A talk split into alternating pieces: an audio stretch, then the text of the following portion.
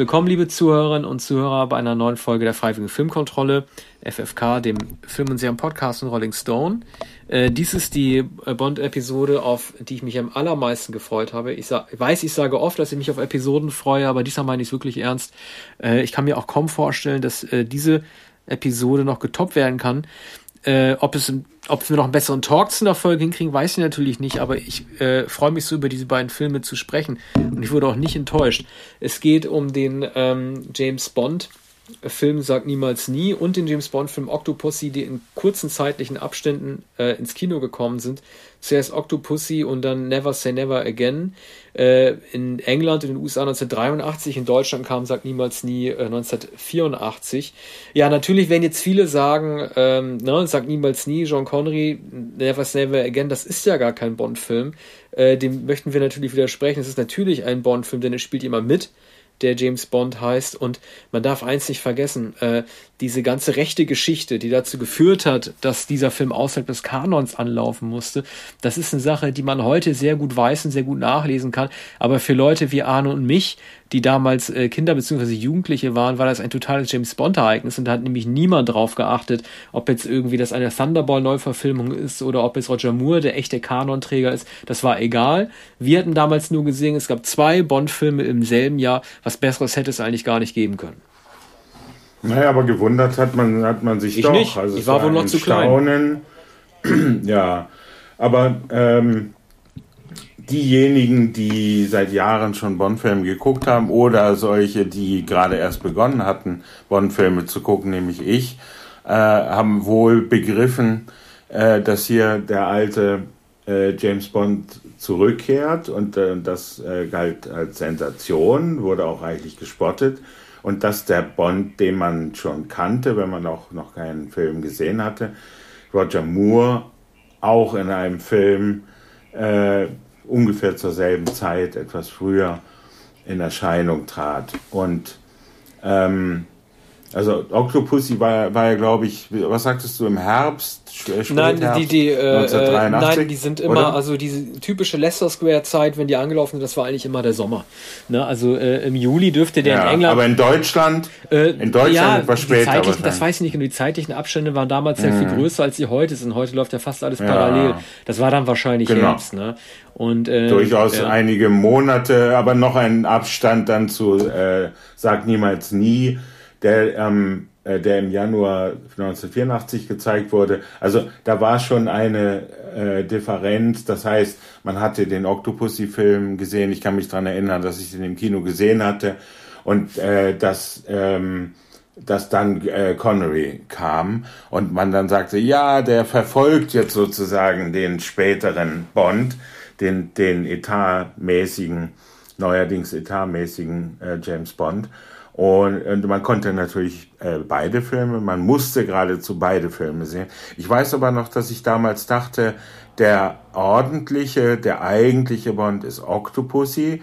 Seltsam, dass dieser alte Mann aus der Sicht des Jugendlichen, dass dieser alte Mann jetzt zurückkommt mit dem Toupet und äh, zumindest auf den Plakaten, letztlich dann ja auch im Film, fast manchmal etwas unbeholfen wirkt. Ja, das war natürlich ein Spiel und, mit dem äh, Alter, ne? Als, als Sugar Daddy. Er ist der Sugar ja. Daddy, das war natürlich auch das Spiel mit dem Alter und das hat ja John Connery auch zugelassen, dass man erstmals äh, spottet darüber, dass er nicht fit ist, dass er halt diese Anfangsszene auch vergeigt bei dieser vermeintlichen Erstürmung dieser äh, Dschungelfestung des Drogenbarons. Äh, aber lass uns doch einfach mal die, die, die, Kategorien einzeln abgehen. Wir werden das äh, äh so strukturieren, dass wir, äh, wir haben ja unsere fünf Kategorien, die ihr kennt, Musik, Action, Bondgirl und so weiter. Äh, die gehen wir für jeden Film einzeln durch und am Ende urteilen wir nochmal, welchen Film äh, der beiden wir besser finden. Also wir besprechen nicht beide parallel nach Kategorien, sondern wir gehen die Kategorien von Film zu Film durch, ne? Ja, und wir beginnen mit äh, Sagt niemals genau. nie. Fangen mit der Musik an. Mit Michel Legrands Musik. Genau, erstmal der Song von äh, Michel Legrand, gesungen von Lani oder Laney Hall. Bitte sehr. Never say never again. Never, never say never again.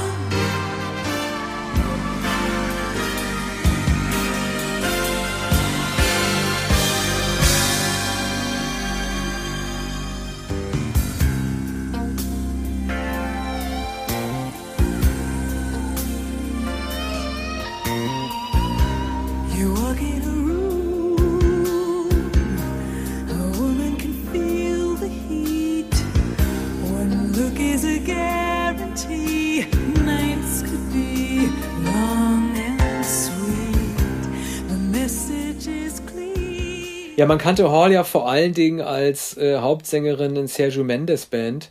Ähm, äh, Maschkenada wahrscheinlich sein größter Hit, den er gehabt hat, also die, ähm, wie man sagen, heute würde man sagen Lounge oder Latin Lounge Version, 1966 ja. erschienen die sozusagen den Bossa Nova oder den Party Bossa Nova, so ein bisschen, so ein bisschen das, was James Larser für den Jazz in Deutschland gemacht hat, hat äh, ähm, Mendes damals für Lateinamerika gemacht. Er hat das popularisiert und vor allen Dingen auch zu so einer Barbecue-Musik gemacht, die man in Amerika gehört hat. Sie singt dieses Lied äh, und das, das Interessante ist, so wie man bei dem Score von ihm generell merkt, dass es so eine Schere gibt zwischen seiner Musik und äh, der Action, die präsentiert wird. Also er hat keinen erzählenden Score, merkt man auch bei diesem Jazzlied doch, dass äh, dass es rübergelegt ist über die Erstürmung dieses Dschungelpalasts James Bond und gar nicht unbedingt irgendwie deckungsgleich ist mit dem, was er da gerade macht. Also es war Legrand auch total egal, ob das zusammenpasst oder nicht. Ich bin ja tatsächlich, äh, ich habe ihn ja kurz zu seinem Tod tatsächlich noch mal interviewt, wenn ich das mal kurz erzählen darf. Äh, er hatte, ich glaube, er ist, wann ist er gestorben? 2016 oder 17 und er ist kurz zuvor mhm. am Gendarmarkt aufgetreten in dem, Mensch, jetzt komme ich nicht drauf, da gibt es so diese zwei Türme und dieses Gewandhaus oder Mensch, das weiß ich auch nicht genau. Auf jeden Fall in Berlin ist er aufgetreten, nochmal am äh, Klavier und mit Band und ich habe ihn nochmal kurz interviewt. Und da habe ich ihn auch darauf angesprochen, ähm, welchen Stellenwert denn eigentlich er an seine Scores so angelegt hat, wie wichtig es war, die Bilder zu kennen. Da meinte er, nee, das interessiert mich überhaupt nicht. Also ihn haben die Bilder nicht interessiert. Er hat den Auftrag bekommen, Filmmusik zu schreiben für äh, Never Say Never Again. Er hat danach auch andere lustige Sachen gemacht, wie Predator 2, glaube ich, oder Robocop 2. Und er hat, also, war ein Auftragsmusiker und hat das also gemacht, ohne die Bilder zu kennen. Das hört man ein bisschen raus, aber ändert, ändert natürlich nichts an dem äh, Niveau. Ne? Und das ist sozusagen Le Grand. Das war ein guter Konter gegenüber John Barry bei Octopussy. Beides Oscar-Preisträger. Legrand darf man nicht vergessen, hier äh, die Regenschirme äh, und, und äh, Windmills of Your Mind. Der hatte zu dem Zeitpunkt schon drei Oscars. Ne? Also die haben da ganz knallhart schon beim Scoring auf einen Konter gegenüber Ion und Capi Broccoli gesetzt. Äh, ja, also Sergio Mendes äh, muss, man, muss man natürlich kennen. Also heute kann man nicht mehr voraussetzen, dass Mendes noch ein Begriff ist. Damals auch schon einigermaßen exotisch. Äh, seine große Zeit äh, waren die 60er Jahre. Sängerin äh, auch nicht sehr bekannt. Song wurde kein Hit. Es gab auch Rechtsstreitigkeiten. Ich glaube, der Song wurde gar nicht ausgekoppelt als Single, ist selten zu hören. Du meinst jetzt Never Say Never ja, Again? Ja, Never Say Never Again. Also mhm. der eigentliche Song. Ja. Ähm, ja. Äh, ähm, da, ich glaube, es gab ähm, Schwierigkeiten mit dem, mit dem äh, Text da, mit dem Songschreiber. Möglicherweise auch mit Legrand. Legrand hat, glaube ich, auch Einspruch erhoben gegen eine separate Veröffentlichung. Nun hätte man ja auch keinen Single-Hit erwartet, aber doch äh, einen regelmäßigen Einsatz des Songs. So an die, an die äh, kleine Melodie erinnert man sich oder wenn man den Film wieder sieht, dann weiß man, ah ja, das ist der Song von Never Say Never Again dennoch äh, dem äh, Octopussy-Song, denke ich, etwas unterlegen. Auch da keine bekannte Sängerin im Übrigen. Oha! Ja, das besprechen wir dann, Octopussy Ja, keine, keine gar so, so berühmt, keine solche Berühmtheit, die man, aber das müssen wir nachher sagen. Ähm, ich glaube, äh, etwas verspätet bei Octopussy und man könnte sagen, bei Sag Niemals Nie, dem Film entsprechend sogar noch, noch verspäteter und eben nicht dem Jahr 1983 geschuldet. Trotzdem eine ganz gute Melodie. Man muss aber, man muss ja sagen, es durfte ja das Pistolenmotiv, es durfte die typische Ikonografie im Vorspann nicht verwendet werden. Der, ähm, der Film folgt ja ganz und gar Feuerball, also die, äh, aber dazu kommen wir gleich noch. Bleiben wir ja. bei der Musik. Also, da würde ich sagen, äh, drei Punkte maximal. Ja, also ich gebe ihm 3,5, weil ich den Song noch etwas höher ein, äh, einschätze als äh, den Score an sich. Es wird ja vor allen Dingen immer äh, die Never Say Never Again Melodie in entscheidenden Momenten wiederholt, also gerade auch als Liebesmotiv, während äh, gerade die Action-Szenen äh, äh von so, ja, weiß nicht, so, von, von so einer ja, wie soll man sagen, so einer Calypso-artigen ja. Stimmung unterlegt sind, die das Ganze nicht mehr ganz so gefährlich mhm. äh, ähm, äh, aussehen lassen, äh, wie ja. es dann wahrscheinlich tatsächlich ist. Also ich sag mal 3,5 wegen des Songs, den, ja. den ich mag. Äh, aber machen wir jetzt weiter äh, mit der nächsten Kategorie ähm, Action. Äh, Action-Szenen. Und ähm, also da muss ich mal sagen, Douglas Slocum, ne, der Kameramann, Das war genau richtig. Und das ist einer, der dem Bond-Kosmos bis dahin gefehlt hat und auch bis heute fehlt. Douglas Slocum, den kennen wir vor allen Dingen in Zusammenarbeit mit Spielberg. Er hat äh, drei der vier Indiana Jones Filme fotografiert und äh, dieser Film, der hat äh, gerade so Licht- und Schattenspiele, die ein Bond-Film danach nie mehr gezeigt hat. Ich erinnere nur mal an die Szene in der Lago mit Fatih Bamblasch in dem äh, Casino äh, in ähm, so in so einer schattigen Ecke steht und da ihre bösen Pläne besprechen. Oder als Bond äh, Fatima als Krankenschwester in dem Krankenzimmer mit, mit dem heroinabhängigen Captain dort ähm, betreut, wie er sich versteckt, wie damit geübt wird, Licht auf einmal anzuschalten. Übrigens das Heroin, das dieser Captain hat, ist auch eine typische Krankheit der 80er. Also ich glaube, das ist das erste Mal, dass man in James Bond-Film Heroinabhängigen gesehen hat. Also, ähm, Douglas Slocum wollte ich nur mal sagen, das ist ein Kameramann, äh, den Irvin Kirschner sich da herangezogen hat, Kirschner der Regisseur. Und auch das ist jemand, der ein Top-A-Mann ist. Da werden wir gleich bei Brandauer sowieso nochmal drauf kommen. Äh, was der Dinger fotografiert hat, die hat danach keinen James Bond Film mehr gezeigt. Es gibt eine Einstellung, die Atomraketen zeigt, die über so eine Sandburg fliegen, wo Kinder spielen. Ne? Das ist für mich so ein bisschen das, wie so ein Bild des Atomkriegsjahres. Wir haben ja in unserer 83er Sendung ganz viel über das Atomkriegsjahr, Kalter Krieg 83 gesprochen. So ein Bild des Jahres für mich, wie so äh, Atomraketen über so einen Strand fliegen. Ne?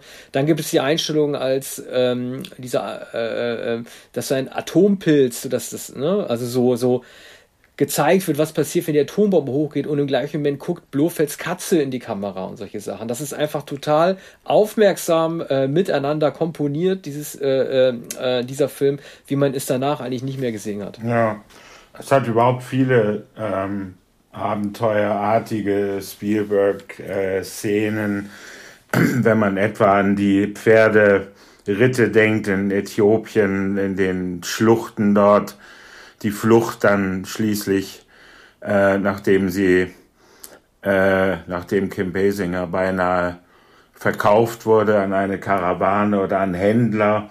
Und, Übrigens ähm, eine Szene, die ja. für das Jahr 1983 völlig normal ja. war, diese Bazar-Szene. Naja, das hat da niemanden gejuckt. Ja, also ein Abenteuerfilm in der alten äh, Tradition äh, in der Darstellung des Orientalischen. Wir haben es ja hier mit den äh, mit einer mit einem Edelstein zu tun, de, den äh, Tränen äh, von Allah. Und äh, das ist ja das Grundmotiv des Films. Übrigens ein sehr hässlicher Stein, was Bond, glaube ich, auch ein billig wirkender Stein, was Bond auch bemerkt. Und Brandauer schenkt ihn Basinger seiner Geliebten auf der Yacht. Und ähm, äh, da hat man schon den Eindruck, naja, also äh, das ist einfach buntes Glas, das da eingefasst wurde als angebliche Tränen von Allah. So eine Art Amulett oder ja, ja, also, aber ja, ist das dann ist das ein Rubin oder wie, was Ja, möglicherweise. Ich glaube, das wird, wird, ja, das wird aber gar nicht gesagt, sondern es soll wertvoll sein und sogar in den Händen, in der Hand von äh, Klaus Maria Brandauer wirkt es nicht wertvoller.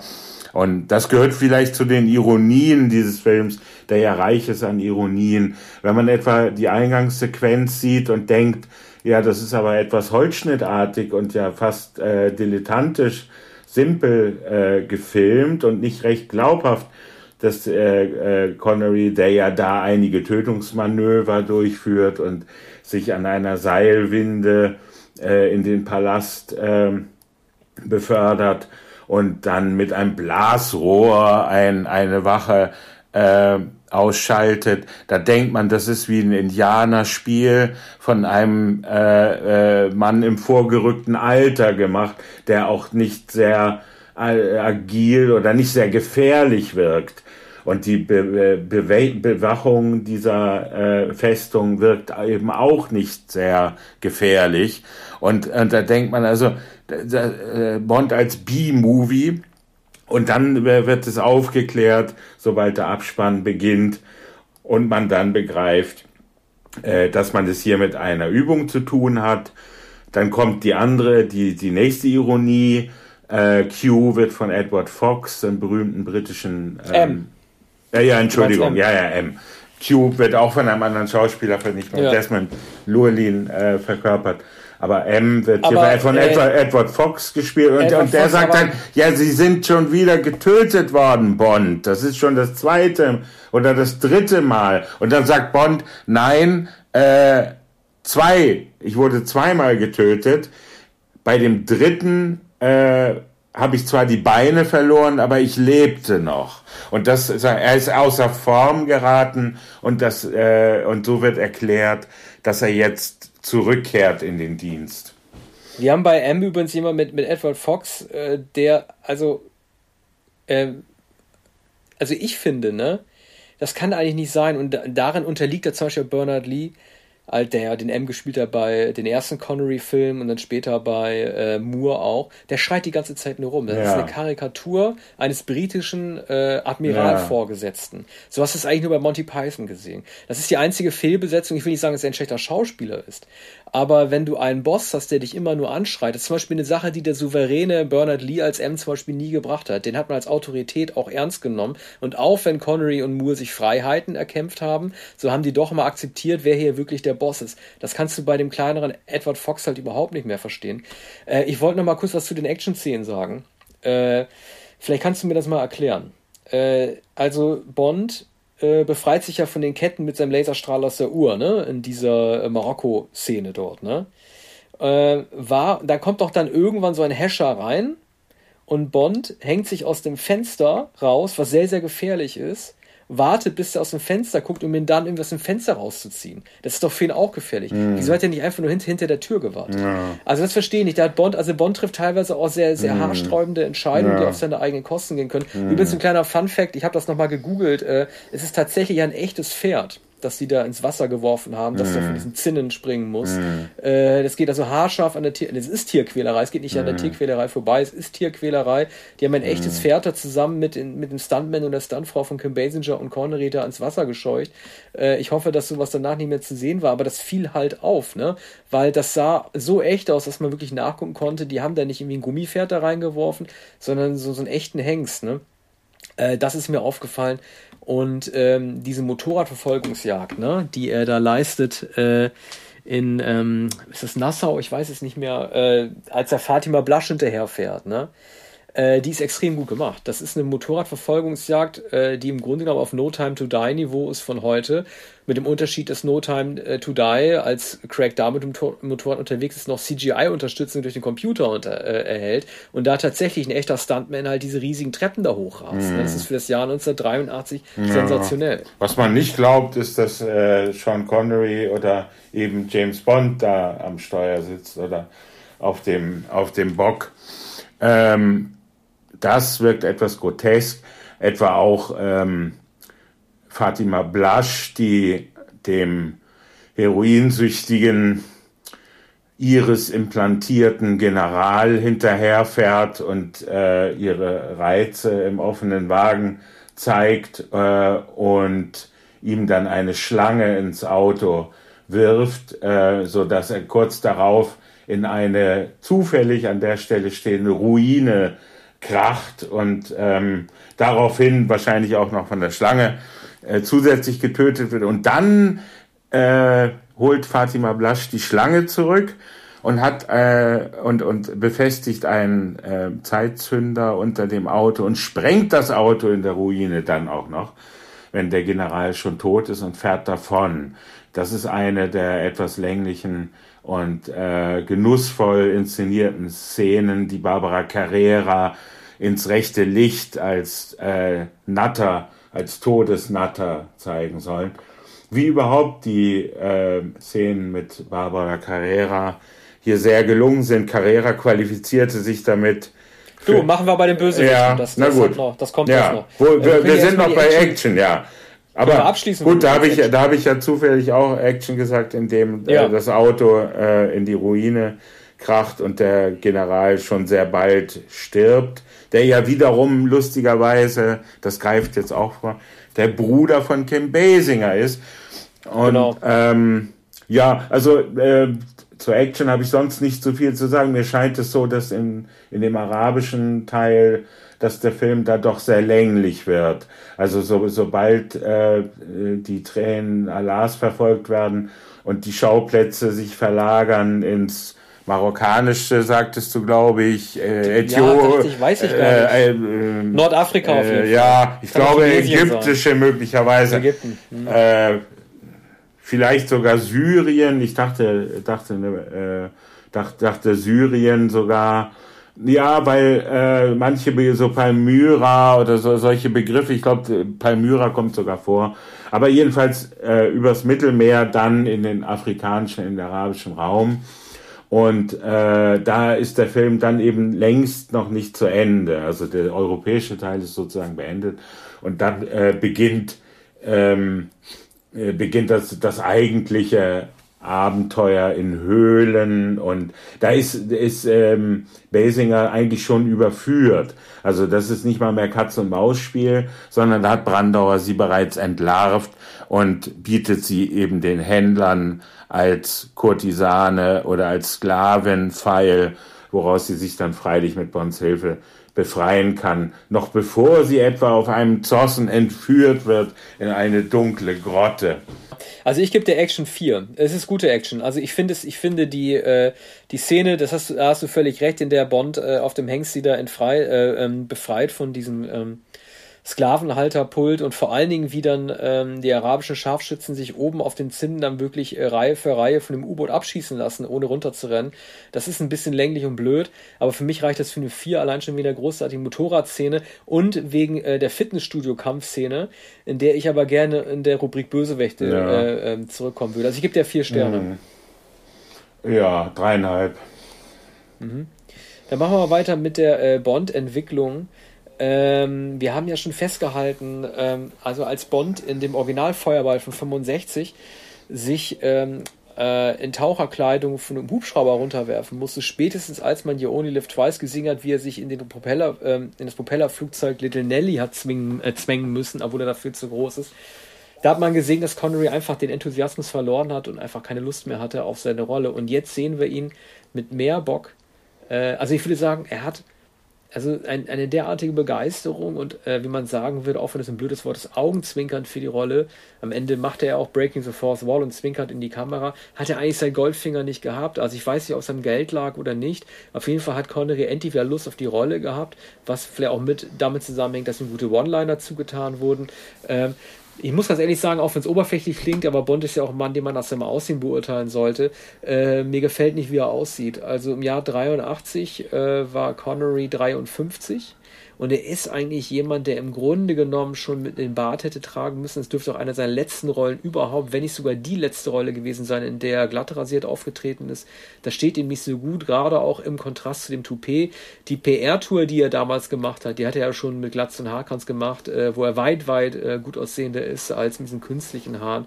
Erstaunlich finde ich auch immer wieder, wie die Kosmetikabteilung an Bond herangegangen ist. Äh, sie haben ihm den Rücken rasiert, aber die hinteren Oberarme nicht. Das fällt natürlich mm. total auf.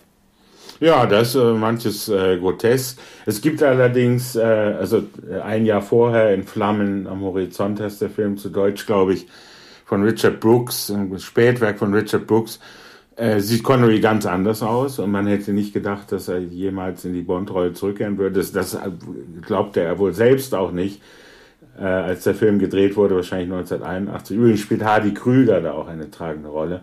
Äh, ein unglaublicher Flop und war auch ein Grund dafür, wes äh, weshalb äh, Connery die Rolle angenommen hat. Also der, der Film spielt in der amerikanischen Wüste, da geht es um Atomwaffen, vollkommen wirr. Und äh, Brooks war offenbar äh, nicht mehr äh, Herr seiner, seine, seines Geistes, als er diesen Film in Auftrag gegeben hat der auch dilettantisch gemacht ist.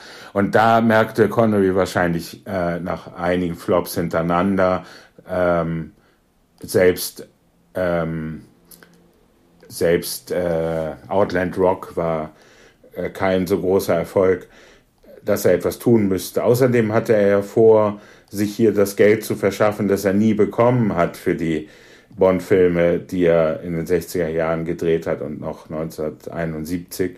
Und ähm, jetzt war sozusagen Zahltag und ähm, er wollte endlich die angemessene Gage haben, wahrscheinlich eine Million Dollar, ich weiß es nicht genau. Ähm, aber er, hat sich, also gegenüber Flammen am Horizont, hat er sich wahrscheinlich doch in Form gebracht. Und es gibt eine wunderbare Szene, ich glaube auf den Bahamas, wenn Kim Basinger in ein ähm, in eine, wie sagt man, Massagegrotte geht, wo eigentlich nur Frauen sind. Und Bond äh, fragt suffisant am Eingang, ob auch Männer behandelt werden. Dann äh, äh, geht er geschmeidig in, ähm, in dieses Bar und, ähm, und es gelingt ihm, ohne dass irgendeine Masseurin kommt, in die Kemenate von Ken Basinger äh, einzudringen, wo er dann als Masseur in Erscheinung tritt. Und allein das ist herrlich, wenn, wenn er so tut, als, als sei er der Masseur. Und sie glaubt es auch und liegt unter einem Tuch und, und äh, hat ein Handtuch und massiert sie also und fragt sie auch noch über Largo, ihren Geliebten aus, wo denn die Yacht ankert und ob der Mann wirklich so sagenhaft reich ist und so. Das ist herrlich äh, gefilmt. Mhm. Äh, also ich gebe Bond, äh, äh, ich, ich, kann mir nicht helfen, ich gebe ihm 4,5. Also ja. allein für dieses Comeback, dass er endlich, endlich wieder Lust auf ja. seine Rolle hat. Ja. Und ähm, Ne? Und äh, äh, die Suffisanz, mit der er damit spielt, dass er eben nicht mehr der Alt ist, nicht mehr so fit wie am Anfang mit mhm. der Villa oder wie er andere Dinge macht oder allein wie er mit Barbara Carrera und dem Stifter noch umgeht, da können wir bei dem Bösewicht noch reden. Also oh, ja. ich, ich, ich, ich bin begeistert von Bond, äh, von diesem Comeback-Bond und gebe ihm 4,5. Ja, dem kann ich zustimmen. Das ist eben, das ist die Reife des Ironikers, der hat man ihm immer nicht nur unterstellt, sondern das war immer auch ironisch, aber im Nachhinein hat man möglicherweise etwas mehr hineingedeutelt. Anfang der 80er Jahre hatte Bond selbst gemerkt, dass er das so spielen muss, gab keine andere Möglichkeit mehr, hatte natürlich auch äh, Roger Moore beobachtet über die Jahre und, und hatte, hat es ähm, souverän übertrieben in den Bereich einer Selbstparodie, die aber nicht lächerlich wirkt, sondern weil man ja auch annehmen konnte und er wusste ja, dass es sein letzter Auftritt sein würde. Ähm, äh, alles ist sozusagen erfüllt vom Abschied und von der, von der Ironisierung, der Uneigentlichkeit der Rolle, äh, so, so dass er vollkommen entspannt, ausgelassen, geschmeidig auftreten kann und meinetwegen auch etwas steifbeinig, wie es seinem Alter ja durchaus angemessen ist. Ein, und ein Kuriosum, worüber wir auch natürlich noch sprechen werden, oder eine Be Besonderheit, dass er hier als, als, sagen wir, alternder Held auf doch, die doch sehr junge Kim Basinger trifft und die auch nicht viel ältere Carreras und die bezirzt und auch äh, da entsteht eine, äh, eine Erotik der Reife, die man im Kino der frühen 80er Jahre eigentlich überhaupt nicht kannte. Sogar Belmondo war, glaube ich, da war ungefähr im selben Alter. Also der gehörte zu den wenigen äh, Schauspielern, die solche Action-Abenteuerfilme drehte, bei denen man auch sagen Aber konnte mit Augenzwinkern. War der Altersabstand äh, zwischen, sagen wir mal, James Stewart und hier äh, Grace Kelly nicht ähnlich groß? Ja, Cary Grant. Cary Grant und Grace Kelly, ja. Und James Stewart ja. nicht? Die haben doch Ach so, ja, du meinst Doris Day und ähm, James Stewart. Nee, nee, warte mal. Warte, äh, Entschuldigung. Du meinst über den Dächern von Nizza. Nee, ich dachte äh. jetzt Fenster zum Hof. Aber gut, das ist ja keine Actionrolle. Ich, ich ah, Fenster zum Hof, ja, du hast recht. Fenster ja, ich, zum Hof. Ich, nein, ja. Also das war, ja, das war keine ja. Actionrolle. Ich meine nur generell der Altersabstand ja, ja. zwischen einem. Ja, einem das Mann, waren mehr als 20 äh, Jahre, ja, ja. Aber äh, da ist äh, James Stewart ist natürlich im Fenster zum Hof äh, gefesselt mit dem Gipsbein. Der, hat, der, ja, der sitzt im Rollstuhl und hat ein Gipsbein. Er kann sich überhaupt nicht bewegen. Und die, die Erotik von Fenster, abgesehen von der äh, äh, Krimispannung, äh, Blick durchs Fenster. Die, die erotische Spannung entsteht ja ausschließlich dadurch, dass Grace Kelly sich in verschiedenen Kleidern, mit verschiedenen Hüten, mit den langen Handschuhen, ne? genau, dass sie äh, ihm Essen bringt und dass er mhm. Äh, vollkommen immobil ist und sich überhaupt nicht, es ist auch noch sehr heiß in dem äh, Sommer, in den Tagen da es spielt und äh, er kann sich eigentlich überhaupt nicht bewegen und äh, wenn etwas äh, von wenn etwas passiert, dann geht es von ihr aus, wenn sie ihn etwa küsst und ihm nahe kommt. Ne? Aber äh, das, das ist die Besonderheit vom Fenster zum Hof. Anders verhält es sich natürlich bei über den Dächern von Nizza, wo Cary Grant ja so, sogar ein Juwelendieb spielt und höchst beweglich ist und auf die Dächer steigt. Und sie wiederum fährt dann im offenen Auto über die Serpentinen von äh, Monaco. Aber das sind sicher Beispiele. Also Cary Grant ist eigentlich das, das Vorbild für den, äh, für, für den äh, späten äh, Sean Connery. Ja. Äh, deine Bewertung brauchen wir noch für Bond? Ja, auch vier, viereinhalb, viereinhalb. Achso, viereinhalb, also, sehr schön. Gut, dann machen wir weiter mit der wahrscheinlich äh, wichtigsten Kategorie dieses Films, nämlich Bösewichte. Und wir haben hier meiner Meinung nach gleich drei herausragende Schurken, mit denen sich äh, James Bond messen muss. Und damit meine ich nicht Mr. Bean, der auch in seiner Nebenrolle zu sehen ist, sozusagen seine Mr. Bean-Rolle vorwegnimmt, Rowan Atkinson, sondern wir fangen mal an mit äh, Pat Roach äh, Pat Roach, den kennt man aus drei Indiana Jones Filmen, damals erst aus einem. Der hatte in dem ersten Film äh, Riders of the Lost Ark ähm, diesen glatzköpfigen ähm, äh, Nazi-Muskelmann gespielt, der James Bond auf dem Flugfeld äh, angreift. Später spielt er in Indiana Jones den Tempel des Tod Todes nochmal so einen äh, indischen Superhascher und in ähm, der letzten Kreuzzug nochmal äh, so äh, erneut ein Nazi, der mit der an so einem Zeppelin fällt. Der ist sehr ähm, gut, der ja. sich mit James Bond aufnimmt. Ja, und äh, da, hier spielt er jetzt auch mal so einen Angreifer in einem Fitnessstudio.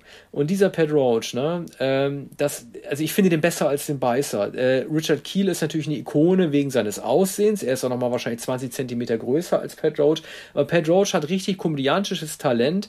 Allein wie er sich zu John Connery runterbeugt, als er die Gewichte stemmt mm. und ihn so ein bisschen mm. bemaßt, mm. wie er mit ihm spricht. Das ist alles so, oder dann laufen sie an so einem Fernsehraum vorbei, an dem zufällig Applaus in so einem Altersheim kommt und er reckt nochmal seine Muskeln und gibt sich sich nochmal in Form und die Posen. Also so ein eitler Adonis, der es mit James Bond aufnimmt, ist natürlich auch ein toller Gag am Ende, dass er äh, vermeintlich Säure ins Gesicht geschüttet bekommt von James Bond, wo dann wirklich halt dann draufsteht, Urinprobe James ja. Bond. Das finde ich auch ein toller Witz.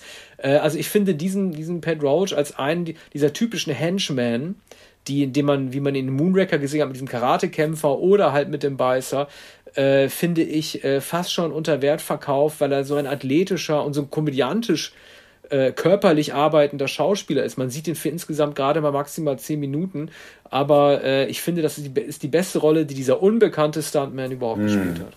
Ja, über die Sanatoriumszene haben wir gar nicht gesprochen, die ja immerhin 15 Minuten, 20 Minuten einnimmt.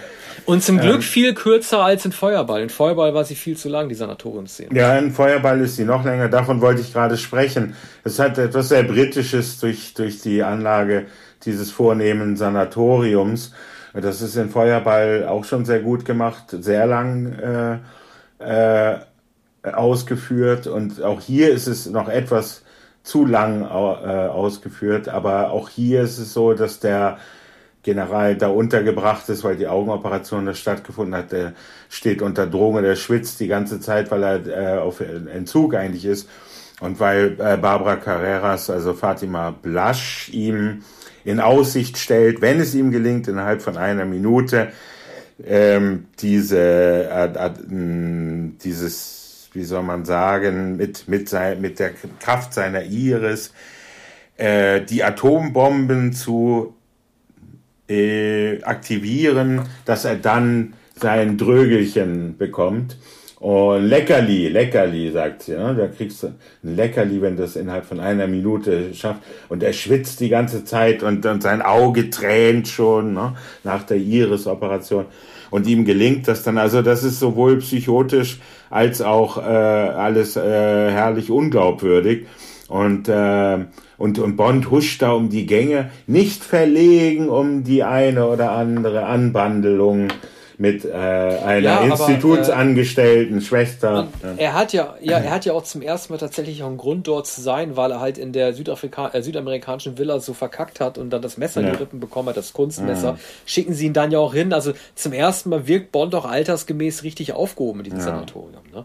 Also es hat das, äh, das also hier zum ersten Mal ein Grund im Gegensatz zum Original. Ja, und, äh, und das Sanatorium äh, ist natürlich auch so gut, weil, äh, wie, wie auch schon in, in Feuerball, aber hier mit größerem Grund wird er natürlich auf äh, vegetarische Ernährung, äh, also ja. genau, für fleischlos, er, er bekommt ein, keine Leckereien und er hat aber in einem Koffer natürlich Beluga, Kaviar, Wodka und Foie de Gras äh, mitgenommen äh, was er dann der ähm, Geliebten oder da der, der äh, Kurtisane anbietet. Ne?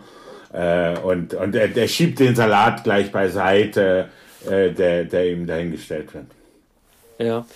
Äh, dann kommen wir zum großen äh, Klaus-Maria Brandauer. Ähm, er ist der erste Bösewicht, der in einem Bond-Film, also der erste Bond-Bösewicht, der äh, mehr lächelt und mehr lacht, als dass er böse guckt. Das ist mir noch, das habe ich, das kann ich, habe noch nie in einem Film gesehen, dass wir hier einen klassischen Schurken haben, der die ganze Zeit nur lächelt und sei es nur irgendwie ein falsches oder ein tragisches Lächeln. Äh, wenn dieser Film anders geschnitten worden wäre, dann wäre gar nicht klar, dass Brandauer überhaupt der Bösewicht ist. Und das ist eine ganz, ganz große Leistung. Sein erster bösartiger Auftritt, ich habe auf die Uhr geguckt, zeigt sich erst bei der Minute 38 als ähm, dieser Tänzer, der mit Basinger in diesem kameraüberwachten Spiegelraum tanzt, diesem Ballettzimmer, äh, ohne Worte den Raum verlassen muss, weil Brandauer reinkommt. Da spürt man zum ersten Mal, dass Brandauer der Leitwolf ist und nicht dieser schöne äh, spanische Tänzer. Äh, er ist auch, finde ich, der erste Mal, bei dem man überhaupt das Gefühl hat, dass er Chancen ähm, bei der Frau hat, für die sich auch James Bond interessiert. Also ich habe immer so ein großes Fable für Bond-Bösewichte, also Jean Bean in GoldenEye ist da ähnlich, der mit Bond auf Augenhöhe, äh, Augenhöhe ist, körperlich, altersmäßig und einer, der halt mit ihm konkurrieren kann äh, um die Frau, das ist also Robert Town mäßig. Und das sind halt so Sachen, die ihn äh, für mich total auszeichnen, auch die wahrscheinlich First-Take-Szenen, die die drin gelassen. Ich habe als Kind habe mich immer so, ich habe mich fast ein bisschen davor geekelt, von dieser Szene, in der Brandauer Basinger küsst man diesen riesigen Spuckefaden noch sieht, also am Ende, als er schon erkannt hat, dass sie ihn betrogen hat. Ich bin von Brandauer völlig begeistert ich äh, kann mich, ich, ich kann, konnte mich gar nicht mehr daran erinnern, dass, dass er so großartig gewesen ist. Und ich sage es jetzt, auch wenn du mir nicht zustimmen wirst, ich finde ihn noch besser als Gerd Fröbe. Das ist der beste Bösewicht, den James Bond jemals hatte. Eine ganz, ne, die Gesamtbewertung machen wir gleich, wenn wir Fatima Blasch haben. Aber ich wüsste nicht, wer ihn jemals übertreffen könnte, allein schon, weil er total gegen den Strich spielt, sein eigener Psychopath ist. Ja, also Fröbe würde ich gegen Brandauer nicht ausspielen wollen. Äh, Brandauer ist auch mein Lieblingsschurke neben äh, Fröbe. Er, er, setzt eigentlich die Rolle aus Mephisto fort, deshalb wurde er auch engagiert. Äh, da ist auch das Lächeln, da ist äh, das traurige Lächeln, da ist das sardonische Lächeln, da ist das sarkastische Lächeln, da die Lächeln, das Lächeln der Tragödie eigentlich, auch im Wissen um sein, um sein um den Verlust, dass er Basinger verliert, die er offenbar wirklich und innig liebt.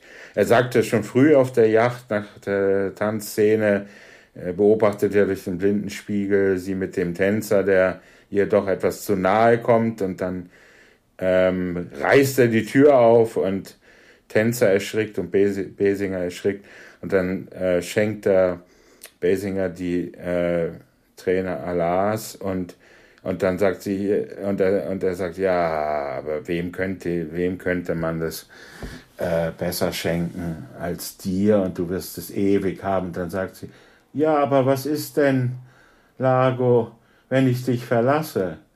Und da kommt dann ein ganz großer Auftritt, da verzögert Brandauer etwas und schaut äh, in die Ferne und, und, und, und sagt dann äh, mit, mit poetisch, mit Verzögerung, dann, meine Liebe, wir, wir wollen es ja nicht glauben, äh, völlig absurder Gedanke, aber wenn, dann schneide ich dir die Kehle durch. Und dann geht ja. er raus. So. Und es kommt später nicht dazu. Er macht, er macht nee, ich frage mich, äh, also die Stimme, ne? Ich bin ja froh, äh, es werden ja heutzutage immer wieder Filme neu synchronisiert. Äh, ich bin ja froh, dass man seine Originalstimme hört. Ich frage mich, ob der damals auf den Dreharbeiten äh, auch Deutsch gesprochen hat oder ob er das nochmal nachträglich für den deutschen Markt dann, dann synchronisiert hat. Ich bin froh, dass, dass er diesen österreichischen Dia äh, äh Dialekt behalten hat weil äh, dieser Singsang, den er da hat, den lässt natürlich mm, besonders manisch ja. erscheinen. Ne? Ja, ja. Und das trägt ja auch, mm. auch mit dazu. Er schreit ja, glaube ich, auch nicht einmal. Ne? Er sagt ja irgendwie, Ne, also selbst als er am Ende sagt, das war der Satz, der mir am besten von ihm gefallen hat, dass er sagt, das Spiel ist aus Bond. Ne, als, als er ihn in diese, in dieses afrikanische Kerker verließ, der, äh, der irgendwie entführt und äh, ist natürlich irgendwo ein blöder Satz, weil es ist ja der klar. Der Satz muss immer gesagt werden, ja. Der muss gesagt werden, damit wir mhm. Zuschauer wissen, jetzt zeigt er sein wahres Gesicht, aber wir wissen das schon, aber er macht ja so äh, entsetzliche Übersprungshandlungen, die wirklich Angst machen, also wie er diese Jade-Figur Kim Basinger in die Hand drückt und dann sie mit Absicht zerbrechen lässt und es so aussehen lässt, als hätte sie diese Beziehung Beziehung, wofür das allegorisch stehen soll, zerbrochen. Das sind halt wirklich äh, Trennungsszenen, wie man sie äh, in so Ehedramen eigentlich sieht und weniger erwartet hätte für äh, diesen Film. Wobei da sowieso nicht, da können wir über Basinger bei dem Bond Girl noch übersprochen, wobei, wobei da sowieso nicht ganz klar ist, äh, worin exakt die Anziehungskraft der beiden besteht, äh, ob sie so ein Trophy-Wife ist für ihn. Ne? Mhm.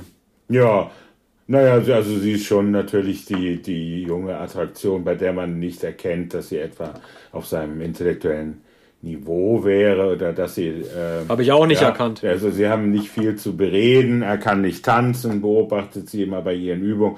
Also sie soll ja eine, äh, offenbar eine majestätische Tänzerin sein, deshalb sieht man sie ja in dieser ersten Aerobic-Ballett-Szene. Äh, und äh, das ist ja zwar gekonnt gemacht, aber nicht so sehr verschieden von dem, was man damals eben als Aerobic kannte von Jane Fonda oder Sidney Rome. Und ähm, äh, Stimmt, ja, das wirkt ja, so ein bisschen wie der, wie ja, der Aufgriff des Trends, ne? Ja, der Aerobic-Trend. Ja. Doch, ein mhm. bisschen. Also klassisches Ballett ist es nicht, sondern eher so Jazz-Dance und ein bisschen poetisiert. Äh, und und, und äh, Basinger kann das gut. Als Schauspielerin empfiehlt sie sich hier nicht. Umso erstaunlicher dann die Karriere, die sie sehr, sehr schnell gemacht hat. Zumindest dann in den nächsten na, fünf, sechs Jahren. Das erste Comeback war ja dann schon Anfang der 90er Jahre. Aber sie, sie wurde dann veritable Schauspielerin. Sie wird ja, glaube ich, auch vorgestellt als Miss Texas oder dergleichen, bin ich sicher. Also ehemalige Schönheitskönige und deshalb äh, für Brandauer, also äh, sozusagen die Vervollkommnung, hat die riesigste Yacht und hat, hat die, die Tränen Allahs und äh, ist ja ganz nah dran an, an Spectre, also an äh, an, an dem, an, an Blofeld, an Max von Südow, der hier sehr souverän diese ganz kleine Rolle spielt, die verschwindet. Ja, den haben sie sich, den haben die geholt, weil sie sich ihn leisten konnten. Ja. Ne? Das war natürlich, du hattest vorher als, als äh, Blofeld, Telly Savalas, Donald Pleasance äh, und den einen, der mir, der mir jetzt nicht einfällt, aus Diamantenfieber. Und, äh, aber äh, Max von Südow war natürlich die, die Pointe, ne? auch, auch wenn er keine große Rolle hat. Äh, wir haben dafür mit Barbara Carrera alias Fatima Blasch haben wir, wie ich finde, den besten Sidekick des Schurken. Äh, eine Frau, die in ihrer Psychopathie den Beißer als auch zum Beispiel Oddjob um Länge nochmal schlägt. Äh, sie sagt den schönen Satz, du bist ein richtiger Mann, James Bond, ich bin eine noch bessere Frau. Also das ist das, was sie antreibt, ne? dass sie die Beste ihres Fachs sein will. Ein, ein, eine furchterregende Darstellung. Sie war vorher gar nicht so bekannt. Äh, Sie äh, in ihrer Biografie über, überschlagen sich die Geburtsjahrgänge, die, denen sie angeblich zugeordnet werden, mhm. wird, äh, werden kann zwischen 1945, 1943, 1951. Mhm. Auch sowieso ein sehr aufregendes Leben. Sie hat danach äh, adelig geheiratet, das gehört sich anscheinend auch für sie. Äh, sie lebt auch immer noch, ne? also wenn sie 45 geboren ist, äh, dann wäre sie jetzt, wie sie praktisch 77 Jahre alt werden. Und mhm. ähm, ist natürlich als Schauspieler nicht mehr so aktiv. Wir haben sie danach ja, glaube ich, in Dallas nochmal gesehen. Äh, Na, was Dallas oder Denver? Ich bin nicht sicher. Dallas? Nein, das ja. die mit der Dusche und ne, mit, mit Bobby. Ja, das war Dallas, das Dallas ja. ne? Mhm. Und äh, naja, also eine, eine Frau wie diese überhaupt, ähm, also als Schurkin, ne, das, also man hat natürlich Karin Dor, die sehr viel äh, gehemmter spielen musste, man lebt nur zweimal, aber äh, allein den Mut zu sagen, äh, zu, zu haben, eine derart psychopathisch auftretende Frau ähm, zu inszenieren, wo viele Männer gedacht haben können, das ist einfach nur eine, eine Hysterikerin. Das war einfach fürs Jahr 1983 schon sehr mutig. Auch wie ich finde, eine einzigartige Darstellung, wie sie danach keine weibliche Schurkin mehr in einem James Bond-Film gezeigt hat. Ja, und äh, Fatima Blasch zwingt John Connery am Ende in der Höhle unter Waffengewalt auf, auf, einen, äh, auf einen Zeitungsausriss, eigentlich auf ein, ähm, ein äh, Fetzen Müllpapier zu bestätigen mit seiner Unterschrift, dass sie die beste Liebhaberin war, die äh, er jemals hatte. Und er zückt Absolut dann also den Füllfederhalter und überlegt dann und sagt, oh, leider darf ein britischer Agent nichts unterschreiben, gar kein Wechsel. Und, und sagt dann aber, ja, ich hatte auch vor, dich in meinen Memoiren als Nummer eins zu erwähnen. Und dann sagt sie plötzlich wie ein kleines Mädchen, wirklich? Oh ja! Na, das ja, gebührt mir auch. Und, und, und, und dann sagt, und, und er macht dann natürlich einen Witz und sagt dann, naja, da war halt noch die, da war noch diese Kleine in Philadelphia. aber ihr Auftritt, ja, aber Schwein. du, ihr Auftritt ist auch ein bisschen, ja. Ja, okay, ich sag nichts mehr, aber ja. ich meine, ihr Auftritt ist noch ein bisschen out of character. Also, ähm, dass oh. sie da tatsächlich ihrer Schwäche nachgibt und äh, blind, blind wird vor, vor Selbstliebe, das ist, ja gut. Aber ähm, ich, ich bleib, ich bleib trotzdem dabei, also ich gebe dieser Combo aus den Leuten, Max von Sido wird doch gar nicht mehr mit dazu zählen, Pat Roach als Fitnessstudio-Angreifer, äh, Brandy Brandauer und äh, Barbara Carrera, diesen dreien, das ist für mich ein derartiger Fünfer, wie ich ihn noch nie äh, erlebt habe und wahrscheinlich auch nicht mehr verteilen werde in der Kategorie Bösewichte. Ja, alle, alle fünf. Mhm. Ja. Gut, machen wir weiter mit den Gadgets. Das ist auch eine heimliche Lieblingskategorie von mir, weil wir sehen hier, wie äh, James Bond im Grunde genommen bei Twitch Karriere machen könnte. Diejenigen, die ein bisschen älter sind, so wie wir, ähm, Twitch, das ist diese Spieleplattform, wo, also diese Plattform, Netzplattform, wo man irgendwie Leuten beim Computerspielen zusehen kann. Auch hier gibt es ein Computerspiel. Telespiele wurden Anfang der 80er durch den Atari 2600 und ähm, Intellivision von Mattel relativ berühmt. Es gab auch die Sendung Telespiele von Thomas Gottschalk. Und dieser neue James Bond, der treibt sich jetzt zwar im Casino rum, aber dieses Casino hat auch eine Telespiel- und Automatenabteilung. Und äh, er wird, äh, das ist eine der unfreiwillig lustigsten äh, Szenen, die ich überhaupt in einem James Bond-Film gesehen habe, von Brandauer zu dem von ihm selbst erfundenen Spiel Domination eingeladen, in dem man Atombomben mit Atombomben Länder beschießen soll, beziehungsweise die verteidigen soll. Also ein totales Spielkind-Ding. Und was ich nicht verstehe, Arne, vielleicht kannst du mir das ja äh, erklären. Warum, also alle Leute gucken zu bei diesem Telespiel. Warum lädt Brandauer Bond zu einem Spiel ein, das Bond noch nie gespielt hat? Also welche Art von Narzissmus steckt dahinter? Und er muss doch wissen, dass es ihn als Gastgeber nicht gut aussieht, wenn man einen Rookie wie Bond, der das Spiel noch nie gespielt hat, zu dem Spiel einlädt, nur um ihn fertig zu machen. Also ein schlechteres Bild kann man als Gastgeber doch eigentlich nicht geben. Ja, aber äh, äh, er ist durchaus ein Mann der bequemen Lösung, der einfachen Demütigung und des Absehbaren. Also der, der Auftritt, den Bond da so eindrucksvoll macht, der missfällt ihm natürlich und, und er glaubt auch, dass er äh, auf, auf seine Art äh, mit dem einfachsten Mittel ihn demütigen kann, nämlich mit einem Spiel, das er perfekt beherrscht und wie du sagst, äh, dass er sogar erfunden hat oder das Bond ja, dass Bond noch nie gespielt hat. Und das ist ihm genauso recht. Ne? Hauptsache, da, da kommen die Stromschläge und, und, und Bond äh, klammert. Er, er weiß ja, dass Bond sich an das Steuerrad, an diesen Knüppel ähm, klammern wird, dass er den festhalten wird bis zum allerletzten und dass er vielleicht dann den tödlichen Stromschlag bekommt, den dann Brandauer beinahe selbst bekommt. Also das ist eine äh. der brillantesten Szenen. Ja. Welchen, welchen, welchen offiziellen Beruf hat eigentlich Lago? Was ist der eigentlich? Ja, offiziell ist er, glaube ich, gar nicht. Selfmade. Ist er ein Entrepreneur? Oder, ja, Entrepreneur. Aber selbst das aber, erfährt man ja nicht, sondern er, er, er, er war doch, immer schon reich, Erbe. Vielleicht. Aber wenn ich jetzt Gast wäre bei ihm, ich will mir doch Sorgen machen um die Machtinteressen von Lago, wenn ich wüsste, der entwirft schon ein Spiel, in dem er mit Atombomben durch die Gegend schießt. Also da will ich doch irgendwie als, als, als, als, keine Ahnung was, als Mentor, aber auch nur als jemand, der mit ihm geschäftliche Beziehungen eingeht, mir doch Sorgen machen, wenn ich so einen Typen habe, der sich an den Tisch setzt und völlig, völlig selbstvergessen Stromschläge verteilt. Mit seinem willst du doch eigentlich nicht zusammenarbeiten. Ja, der hat natürlich eine magische Brillanz. Man merkt ja auch, dass, äh, dass er umschmeichelt und sehr naiv umschmeichelt wird. Und, und das, äh, also etwa die, die Anziehungskraft oder die Magie der größten Yacht überhaupt äh, die verzaubert die Leute ja und äh, auch Kim Basinger in naiver äh, Hinsicht und ähm, auch andere sind äh, sind so verzaubert von der Größe, übrigens auch von der Großzügigkeit dieses Mannes. Die Basinger sagt ja sofort, der hat da eine Schule gegründet und der unterstützt auf den Inseln die Bildung. Der ist eigentlich schon Vorgänger des Wohltäters Bill Gates und anderer, die sich äh, vortun mit äh, äh, enormen äh, Spenden und und ähm, mit, mit Benefits. Ne? Und das, äh, man, man weiß bei Brandauer natürlich, dass das alles äh, ganz vorgeblich ist. Aber die Eleganz dieses Mannes, der immer äh, in dem, in dem äh, weißen Anzug auftritt und der, der so durch die Gänge schwebt, gerade huscht und der nicht fassbar ist, der hat diese, die, die Grandezza eines Mannes, der wirklich keine Sorgen hat und der auch noch die Sorgen der Welt heilen will. Und äh, es, es, sein Machthunger wird gar nicht erkannt und der, dieses österreichische, dieser Singsang, der verführt auch dazu, ihn für je, jemanden zu halten, äh, der nicht wirklich böse sein kann. Ne? Der hat ja auch nicht dieses Grollende von Kurt Jürgens und, und das, das grimmige und bollernde und polternde von, äh, von ähm, äh, Gerd Fröbe.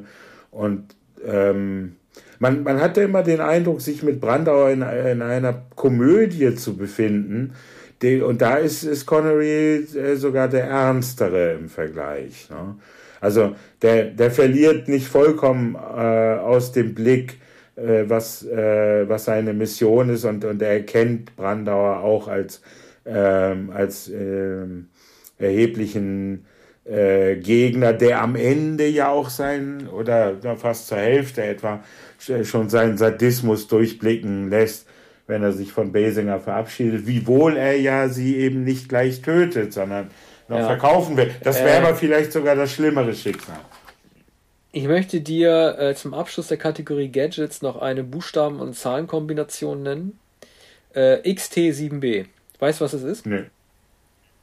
Ja, das hast, da hast du anscheinend nicht aufgepasst. Äh, Bond stellt nämlich äh, M die Frage, äh, haben wir noch ah. das XT7B? ja, ja. Und dann, also ganz auffällig, so ein bisschen ja. wie der Hydro-Schraubenschlüssel bei Imperium schlägt zurück, äh, haben wir noch das XT7B und zwei Sekunden später fliegen er und Felix Leiter dann in diesen komischen Raumdüsen durch die Gegend. Und äh, eigentlich, eigentlich völliger Kokolores. Man hätte auch mit, mit dem Boot oder mit dem Unterseeboot da irgendwie dahin fliegen können. Dann hätte, das hätte, zum, hätte auch den Vorteil gehabt, dass man die nicht in der Luft erkennt einfach. Ne? Wenn die beiden mit diesen komischen Superdüsen durch die Luft fliegen, dann sieht doch jeder sofort, dass James Bond in Sichtweite ist. Also blöder geht's nicht, aber XT7B, das ist sozusagen auch ein Gadget. Ja, aber Olympische ähm, Spiele in Los Angeles 1984. Stimmt, du hast recht, das, das sind die Rocketman ja, vorweg. Ja, ja. Also, äh, hm. Ich, ich finde diese Telespiele toll. Ich, ich kann nicht anders. Und dazu so eine komische Laser, mit der die Ketten aufschießt und das XT7B. Ich gebe dem auch fünf Sterne. Hm. Ja, viereinhalb. Damit kenne ich mich nicht so aus, aber das. Äh, ich auch nicht. Vier oder viereinhalb. Hm. Mhm. Äh, abschließende Bond-Kategorie zu Never Say Never Again ist das Bond Girl, Kim Basinger. Wir haben schon viel über sie geredet. Wie ich finde, die einzige Enttäuschung des Films. Äh, man muss es mal so sagen und äh, das ist nicht meine Sichtweise, sondern so wie sie dargestellt wird. Sie ist ein blondes Dummchen ähm, und sie, äh, sie beweist, sie macht eine Sache richtig, nämlich sie erschießt Brandauer am Ende, als Brandauer James Bond zu äh, erschießen droht, aber leistet ansonsten keinen großen Beitrag, weder intellektuell noch handlungsorientiert. Ähm, das konnte man selbst im Jahr, selbst in den tiefen 80ern, selbst im Jahr 1983 schon besser. Also sie lässt sich ein bisschen durch die Gegend manövrieren, ähm, erkennt, das kann man ihr nicht vorwerfen, sie weiß nicht, dass ihr Bruder Mr. Pistacchi dass der umgebracht wurde von Brandauer. Sie erfährt es als Tango-Überraschung im äh, Zweitanz mit, mit John Connery, aber sie ist ansonsten doch so ein bisschen das tanzende Spielball und äh, man muss es einfach mal so sagen, es wundert mich gar nicht, dass sie am Ende auf diesem Basar da verhökert werden soll. Also es passt irgendwie doch ins Bild. Hm. Ja. Also ich gebe ihr, ich, ich sag's einfach jetzt schon, ich gebe ihr zwei. Hm. Ja, den zwei äh, schließe ich mich an. Ja, es ist etwas rätselhaft, warum diese Gestalt, die ja immerhin eine Schauspielkarriere beförderte oder überhaupt möglich machte, äh, weshalb die Rolle so äh, schwach geschrieben ist und Basinger aber dann die, so auffällig wurde in den nächsten Jahren. Ne?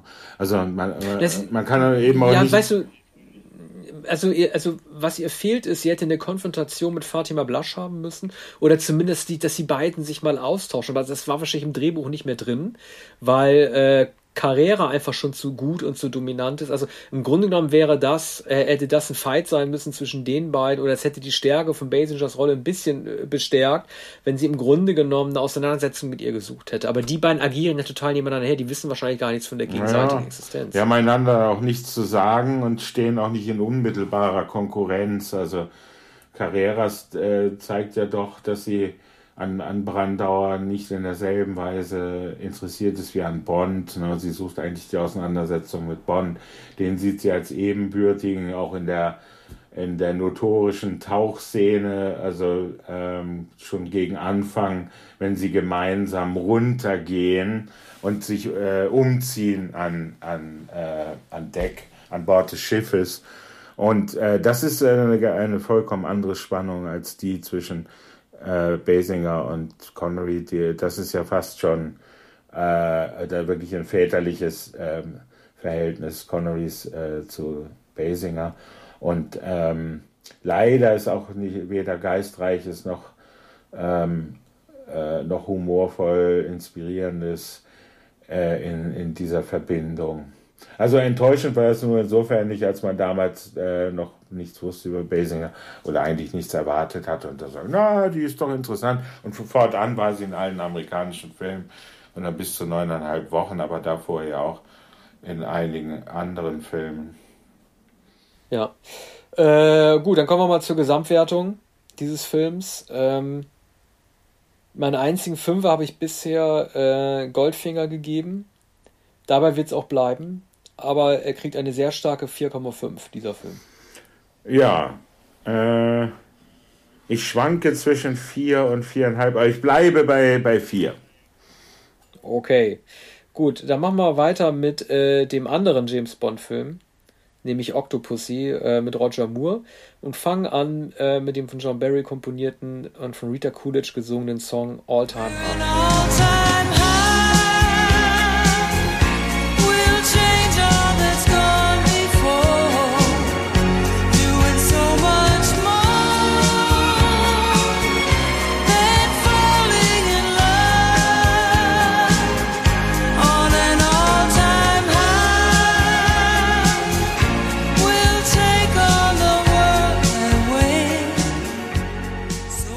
Ja, ähm, an dieser Stelle auch wieder ein kleiner Gruß an äh, Manfred. Ich habe, äh, der uns darauf hingewiesen hatte, dass ähm, Lulu äh, wichtiger war, als wir sie gemacht hatten.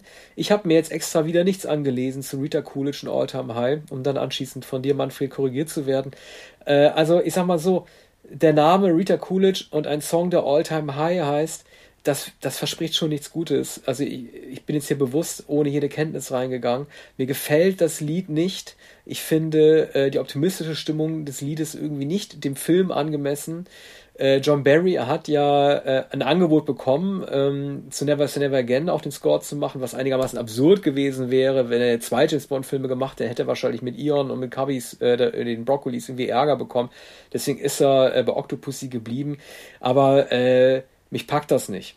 Also es gibt auch ein, es, es, es gibt ein Kampfmotiv noch, das öfter kommt, irgendwie Bond at Monsoon Palace, das ein bisschen ausgearbeiteter ist, aber äh, das wirkt auf mich wie ein Schnellstoß, dieser Score und dieser All-Time-High-Song. Aber was ist denn der All-Time-High? Also ich verstehe nicht, heißt es irgendwie, dass es, es Bond immer gut geht, heißt es, dass es in der Beziehung zu Maud Adams gut geht? Also ich verstehe den ganzen, ich, ich verstehe den erzählerischen Hintergrund dieses Songs nicht äh, und der, der Score ähm, ist auch unter Barrys Niveau was aber, weil er so groß ist, für mich immer noch bedeutet, dass auch wenn ich dem Song eine 2 geben würde, ich dem Soundtrack an sich 2,5 hm. gebe. Ich glaube, das hat das Ehepaar Bergman äh, geschrieben, also die Songschreiber äh, von äh, Barbara Streisand unter anderem, die auch äh, Windmills of Your Mind geschrieben haben.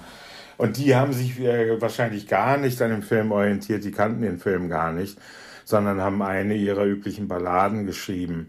Aber vorhin schien es mir so, ähm, als ich Windmills of Your Mind haben die geschrieben? Ja, die haben den Text. Dann wäre das ja die, dann wäre das ja die, die Verbindung zu Legrand gewesen, ne? Interessant, ja. Ja. Weil der hat das ja, der ja, auch komponiert. Ich bin, ja. ich bin nicht sicher, okay. aber äh, das müssten. Naja, jedenfalls äh, All Time High ist dann natürlich ein sehr allgemeiner Text, der nicht unmittelbar zusammenhängt. Aber mir schien vorhin, als, als ich es schon einmal erwähnte und, und sagte, nun die Sängerin ähm, des Octopussy-Songs sei auch nicht sehr berühmt und scheine mir äh, und äh, dass sie und mir, mir scheint, dass sie zur Unzeit etwas verspätet den Song singt, weil man bei Bond erwartet die Sängerin der Stunde oder sehr berühmte Sängerin wie äh, Shirley Bassey, die äh, immer mal wieder gesungen haben. Aber Rita Coolidge's große Zeit war in den 70er Jahren und sie hat mit Chris Christopherson, mit dem sie liiert war, äh, äh, einige Platten gemacht. Ich glaube sogar vier Platten zusammen. Christopherson hat Platten produziert. Sie hat Songs von Christopherson gesungen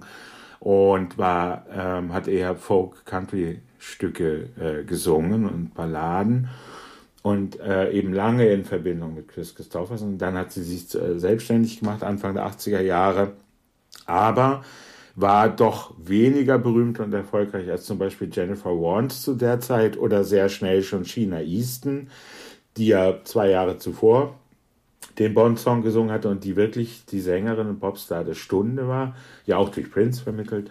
Also Rita Coolidge war sozusagen etwas verspätet und ähm, der, der, der Song hat auch so den, den Charme des Liegengebliebenen oder des. Ah, ne, das ist immer, das ist immer so hart. Weißt du, ich, ich erzähle immer, dass ich was nicht kenne und denke, dass es normal ist, dass man das nicht kennt und dann korrigierst du mich. Nee, das ist das, so wie am Intro, ja. das ist so wie am Intro, als ich meinte, es war selbstverständlich, dass man 83 zwei Bond-Filme gesehen hat, ohne das komisch zu finden, als er dann auch mit dem Wissen des Älteren gesagt hat, dass ich wahrscheinlich einfach nur zu jung gewesen bin.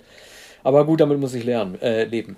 Nein, aber Richard Coolidge äh, kannte damals, glaube ich, äh, äh, kaum jemand der Leute. Lag ich doch richtig. Also die älteren, ja. die älteren äh, Zuschauer möglicherweise, jüngere äh, sicher nicht. Also ja, aber so Entscheidungen, äh, das ist ja oft auch seltsam, wie das getroffen wird. Wir haben ja bei In tödlicher Mission darüber gesprochen, dass äh, die Wahl auf China Easton gefallen ist, die damals bei weitem nicht so bekannt gewesen ist wie Blondie, ja. deren Song For, Yours, uh, For Your Eyes Only ja abgelehnt wurde. Ne? Blondie mhm. war in 81 äh, zwar auch nicht mal auf dem Höhepunkt ihres Erfolgs, aber eine bekannte Band ja. immer noch. Ne? Das war äh, eine sehr gute Post-Punk-Band ne? und die wurden trotzdem ja. nicht genommen. Also die Entscheidung der Produzenten äh, genauso wie, ach du, äh, Radiohead und was, ne? Also wen die da alles abgelehnt haben und so.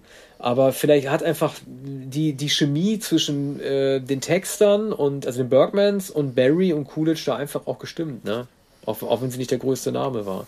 Ja, äh, wahrscheinlich, wobei äh, Coolidge ja als so Sängerin einer glamourösen Ballade oder des leichten äh, eigentlich ähm, nicht äh, ade adäquat ist oder so keine kongeniale Interpretin eines äh, Bond-Songs. Möglicherweise hat man es damals äh, anders gesehen. Man, man weiß ja auch nichts über die, ähm, die Voraussetzungen äh, einer, einer solchen Verpflichtung.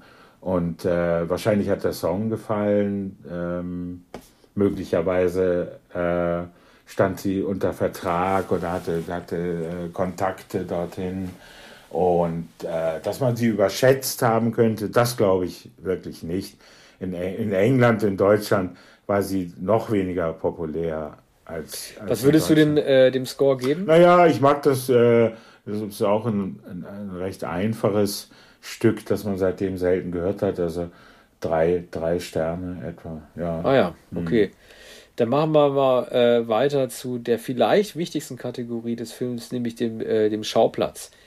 Äh, wir haben hier äh, die Vorwegnahme eines Indien-Trends im westlichen Kino. Wir hatten ein Jahr später Indiana Jones und Tempel des Todes, als auch Reise nach Indien. Beide Filme hatten wir besprochen in unserer 1984er Folge. Äh, hier wird wirklich komplett auf die Pauke gehauen, was die Reisetouristen-Klischees angeht, die man so kennt als äh, westlicher Mensch. Es gibt den Fakir, es gibt Feuerschlucker. Das sind so Reisebüro Impression. Ähm, äh, Bond verteilt irgendwie äh, äh, Geld, Rupien oder Dollar, indem man sie irgendwie in die Straße wirft, damit die Verfolger abgehängt werden. Sagt dann, wie gewonnen, so zerronnen. Ja. Also macht sich sozusagen auf dem Battle am Ende auch noch lustig. Das sind die indisch, äh, die, die, äh, die indisch zentrierten Momente, äh, die, äh, die trotzdem schön fotografiert sind. Aber ich finde auch, dass ähm, die äh, Deutschland-Szenen auch toll aussehen. Also auf ihre karikierende Art. Und es gibt diese bayerisch aussehenden Ostberliner im Auto, als James Bond aus dem Auto hastet und sie ihm sagen, ja, wir, wir konnten ihn doch Deutschland mhm. noch gar nicht zeigen mhm. und so, ne? Also es war irgendwie auch tatsächlich sehr lustig und ähm, ähm, es ist, äh, äh, ach so, das habe das hab ich bei Indien total vergessen. Ne? Es gibt ja dieses extrem eklig anzusehende Abendessen mit diesem Schafskopf, in dem Kamal Khan dann dieses Auge ist, was mir als Kind auch fast traumatisiert hat. Das war äh, für mich als Siebenjährigen ganz, ganz schwierig äh, nur anzusehen. Das ist natürlich auch ein großes Klischee, mit indischer Gastronomie zu spielen, dass man die abscheulich finden könnte, so wie viele das tun und das tatsächlich so auszuweiden. Ne? Ähm, Bond geht später ja auch noch, äh, äh, wird ja verfolgt im Dschungel, trifft er auch auf alle Tiere, die man dort nur treffen kann, nämlich Schlange, Tiger und Spinne, sagt dann irgendwie, das gibt es wahrscheinlich nur in der deutschen Synchro zum Tiger, auch du gehörst in den Tank und dann haut er dann so ab. Also das sind diese beiden Hauptschauplätze des Films, äh, nämlich Deutschland, also vor allen Dingen Ostberlin, als auch Indien. Und also ich kann mir nicht helfen, ich, ich muss dem einfach eine 5 geben. Also mich hat das als Kind beeindruckt, ich fand, ich fand das irgendwie äh, toll, diese kalte Kriegsspannung des Jahr 1983, beinahe Atomkrieg. Äh, wir wissen ja auch, es gab bei diesen äh, russischen äh, Hauptmann da, der irgendwie erkannt hat, dass es sich um Fehlalarm gehandelt hat, als irgendwie die amerikanischen Atomraketen auf Moskau zugeflogen sind oder nicht den äh, Gegenknopf gedrückt hat. Also äh, ich finde, ne, also ich sag's immer wieder, ich wiederhole mich, das Jahr 83 war das Atomkriegsjahr und auch das wird hier gut eingefangen. Ich gebe dem eine 5 im Schauplatz. Ja, mich faszinieren auch die Schauplätze enorm, der Antagonismus und das Pittoreske von Indien. Übrigens ja tatsächlich in der Abfolge äh, Schlangenbeschwörung, Fakir, Schwertschlucker, Feuerschlucker, Alles. Rupien heißt es, glaube ich, ähm, die, ja. äh, die Rikscha, der Botschaftsangehörige, die Geldscheine werden einfach so von der Rikscha geworfen, immerhin. Du, die hatten was aufzuholen. Das war der erste, das erste Mal, dass ein Bond-Film in Indien spielte. Und das war der äh, zwölfte Bond-Film. Ne? Man hätte sagen können, okay, man braucht halt ein bisschen, bis man in verschiedene Länder kommt. Aber Indien ist ja mit seiner Exotik ja prädestiniert für James Bond-Action, gerade mit Flora und Fauna. Und ähm, ne, er war schon mehrmals in den USA zu dem Zeitpunkt. Er war sowieso immer in Europa unterwegs. Er war auch schon mehrmals in Afrika. Gut, Australien war glaube ich, noch nicht äh, damals. Aber das war klar, die hatten einfach viel aufzuholen und mussten alles in einen Film packen, weil er war, glaube ich, seitdem auch nicht ja. mehr in Indien. Ja, äh, also jenseits dieser Klischees ist da wahrscheinlich wenig zu holen. Taj Mahal vermisst man natürlich noch. Aber es gibt immerhin äh, so einen weißen Palast, äh, in, in dem einige Szenen spielen, in dem Octopussy, glaube ich, zu Hause ist. Oder jedenfalls Louis Jordan als Bösewicht zweiter Ordnung, der ein sehr guter Bösewicht ist, bekannt unter anderem aus dem Columbo-Film, da er den, äh, einen Koch spielt, der den vergifteten Kugelfisch serviert. Äh, Mord à la carte, einer der berühmtesten Columbos. Und der eigentlich aus den 50er, 60er Jahren kommt aus Mantel. Machen wir bei den Bösewichten, ja, oder? Aus Mantel und Degen-Film. Ja. Ähm, ja. Da habe ich äh, Du, wir haben was vergessen. Ja, aber ich will, äh, will noch sagen, äh, der Kalte Krieg ist sehr gut. Der Clown, der am Anfang ähm, schon äh, erschossen noch im Nee, das finde ich nicht, nicht. Das finde ich nicht, mhm. Arne, mhm. weil äh, 009, ne? Mhm, ja. äh, also wenn du 00-Agent mhm. bist, ne? 001, 002, wenn es die gibt, bis 007 bis 09, dann darfst du nicht so ängstlich auftreten wie dieser 009. Das ergibt keinen Sinn. Der hat Angst. Dem steht die Angst ins Gesicht geschrieben. Gut, Roger Moore steht am Ende auch die Angst ins Gesicht geschrieben, weil er Angst, dass die Bombe hochgeht. Übrigens der erste, das erste Mal, das erste Mal James Bond Angst zeigt, wirkliche Angst zeigt. Äh, aber auch dieser ängstliche 009 äh, also du kannst nicht MI6-Agent sein und dann so ja. ängstlich sein. Ja, das, also das, das war für mich, ja. äh, das war für mich äh, nicht realistisch. Ne? Mhm. Ne? Also es ist dramaturgisch notwendig, dass er etwas zittrig ist oder dass gezeigt wird, dass er in auswegloser Lage ist und dass er tatsächlich dann erschossen wird. Aber er rettet sich immerhin noch bis zur Botschaft. Und aus der Hand des Clowns, äh, der an dem noch Luftballons befestigt sind, rollt dann das Fabergé-Ei, das hier ganz entscheidend ist das Movens der Handlung und, ähm, und er schafft es gerade noch so weit, dass er die Hand öffnen kann und das Fabergé-Ei überbringen kann, das ist die Botschaft. Also das ist ein klassischer kalter äh, Krieg-Thriller äh, am Anfang. Oder ein, ein John le Carré eigentlich. Äh, denkt man natürlich immer, wenn Checkpoint Charlie gezeigt wird und die DDR-Grenze. Und nicht zu vergessen, man sieht auch einmal das KDW, ne? als Bond mit M äh, in dem Wagen. Das ist das einzige Mal, dass man den Kurfürstendamm sieht, also sprich äh, eine Westberliner Institution tatsächlich sieht. Äh, ja, äh, ich habe aber noch eine Frage an dich. Und zwar Bond, weil wir über das Fabergé-Ei gesprochen haben, leistet sich ja mit Kamal Khan diesen Bieterkrieg um das Ei. Ne? gibt es das eigentlich heute noch? Bieter, die sich persönlich noch irgendwo hinsetzen und damit sozusagen zeigen, dass sie der Multimillionär sind. Heute läuft doch alles über Telefon. Ja, oder? sehr wahrscheinlich.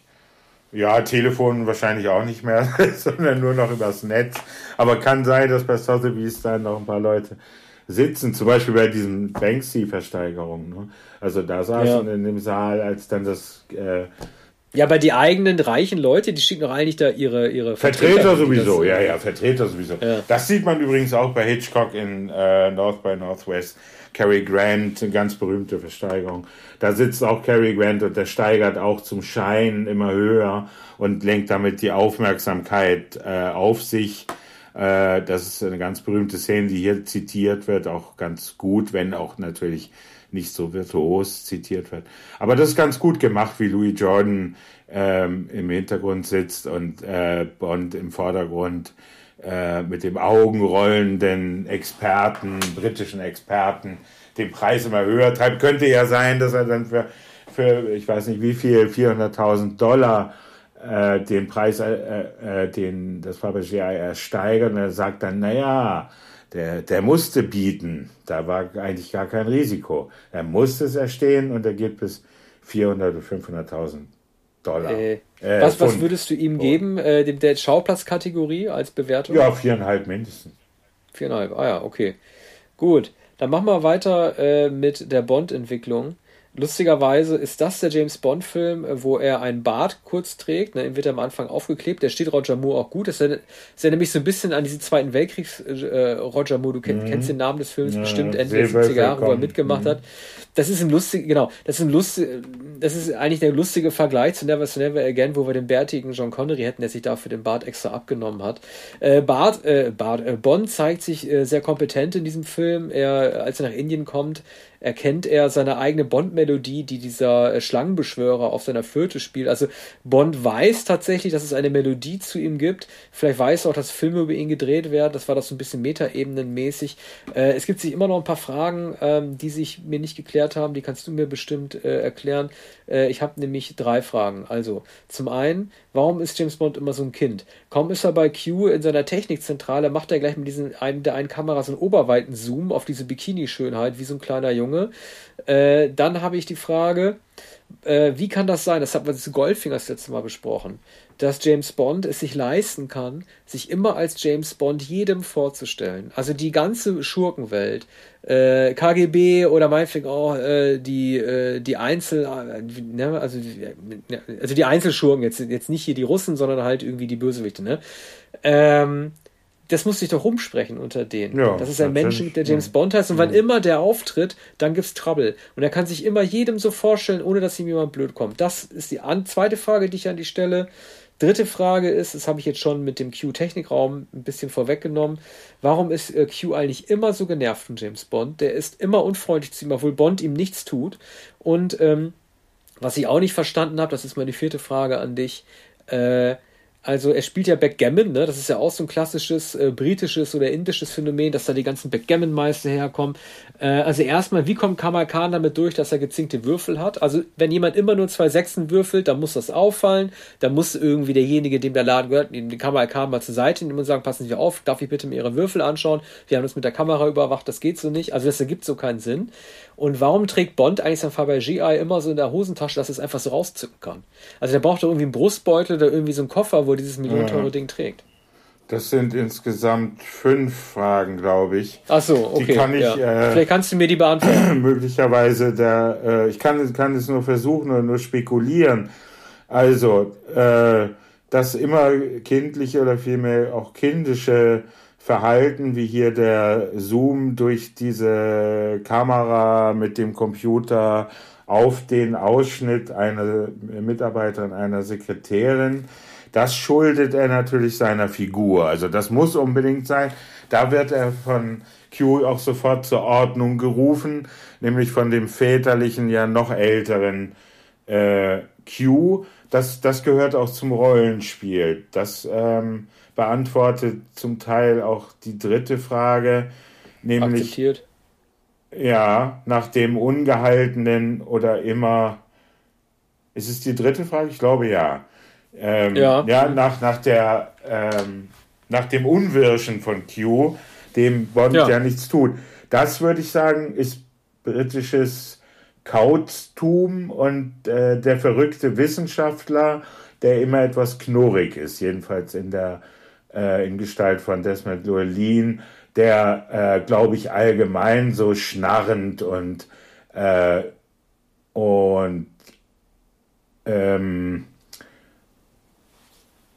äh, mürrisch herumläuft, weil er. Du, vielleicht ist er einfach ja, auch nur sauer, weil Bond sich bei ihm nie bedankt, dass die ja, ihm das Leben retten. Ja, auch. Bond ja, hat sich noch der nie kommt bei ihm immer bedankt. Der holt immer was ja. ab und hat es bequem und er, natürlich führt er das mondäne Leben und der, der, der Forscher und der Techniker, der ist natürlich mit, mit ganz wichtigen Details beschäftigt und er weiß, dass Bond die Details nicht zu würdigen weiß, sondern ähm, einfach darüber hinweg tänzelt oder sich darüber lustig macht und das alles als selbstverständlich nimmt.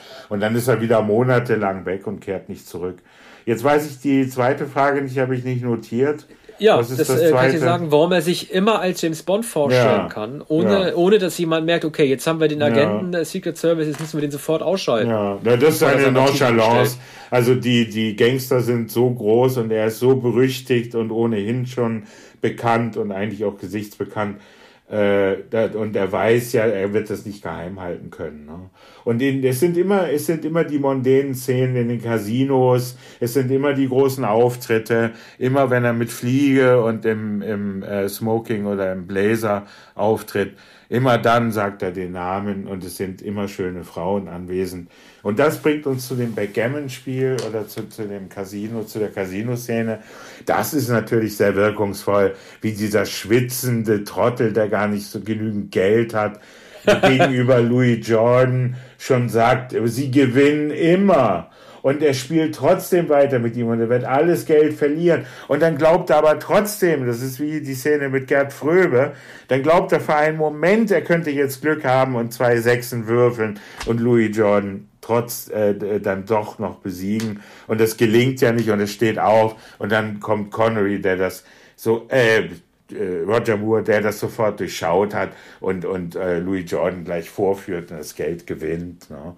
Aber das, das ist so ungefähr so unglaubwürdig wie Gerd Fröbe in Goldfinger mit, mit seinem, mit dem, was ist das, äh, Würfel, aber, Kartenspiel, äh, Kartenspiel. Ja, aber ich, aber, aber ich verstehe es trotzdem nicht. Also, ähm, Louis Jordan ähm, würfelt hier immer im richtigen Moment äh, diesen Pasch mit den zwei Sechsen äh, sodass es nicht auffallen soll. Aber das fällt doch dann erst recht auf, wenn er immer dann, ja, äh, wenn es darauf ankommt, ja, aber dann muss er doch für die Würfel ausgetauscht haben. Also der muss ja praktisch während des Spiels äh, die normalen Würfel gegen die Sechserwürfel ausgetauscht haben. Aber das wird ja, also wie geht das? Ja, man, also, also man äh, sieht, man sieht in seiner linken Hand ja die beiden Würfel, die äh, nur Sechsen haben. Ne?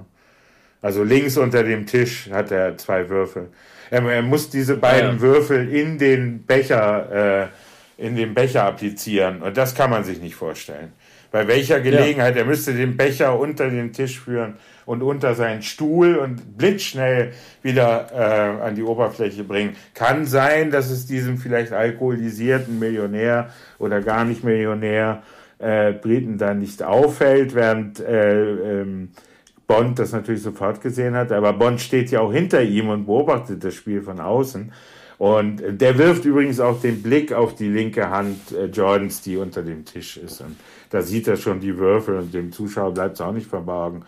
Aber das ist halt als äh, ganz simpler Trick äh, sehr wirkungsvoll am Anfang äh, des Films. Ähm, da zeigt sich auch die ganze Eleganz von, von Louis Jordan. Ja. Ja, und das also Fabergé-Ei, also das Fabergé-Ei. Ach, stimmt, ja. Hat er immer in seiner Hose. Ja, das müsste natürlich äh, müsste besser geschützt sein, aber man kann auch sagen, naja, so ein riesiges Ei ist auch wieder nicht.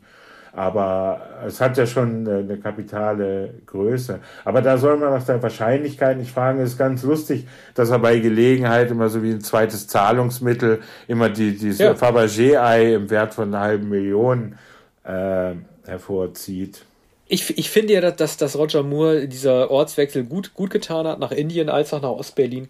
Und ähm, ich meine, er hat ja sowieso, anders als John Connery, dem man einfach die Unlust irgendwann angesehen hatte, spätestens ab Man lebt nur zweimal, eigentlich ab Feuerball schon, ist ja Roger Moore eigentlich immer sehr souverän in seiner Rolle gewesen und hat äh, die, die hochgezogene Augenbraue gespielt. Äh, also ich gebe ihm hier eine 4. Also ich, der fühlt sich wohl dort in, den Tropen und der macht eine gute, macht auch eine sehr, sehr gute Figur als Clown. Also wie gesagt, äh, er sieht äh, aus wie ein trauriger Clown und er hat am Ende wirklich Angst, dass er es nicht mehr rechtzeitig ins Zelt reinschafft. Also ich gebe äh, Bond hier eine 4, äh, vier Sterne. Ja, er ist sozusagen als blasierter, man kann schon sagen, äh, Kolonialist, auch in seinem Element. Mhm. Ja, letztlich auch äh, der weit überlegene in Deutschland. Und ähm, macht überhaupt hier einen sehr souveränen Eindruck in einem, da munkelte man damals auch schon in einem seiner letzten Auftritte, war es ja dann auch. Ähm, aber das ist einfach sehr gut gemacht, ohne dass er sich in besonderer Weise bewegt. Es ist da etwas problematisch, wenn, wenn diese Waggons da der Zug durch Deutschland fährt und er da, und die Stunts sehr schlecht gemacht sind. Aber das ist ja nicht Sache von äh, Roger Moore. Also ja. vier ja, durchaus. Das ist wohl Super. das Höchste, was, was ich Roger ja. Moore äh, womit ich Roger Moore äh, bezeichnen würde. Äh, dann machen wir mal weiter mit der ähm, drittletzten Kategorie.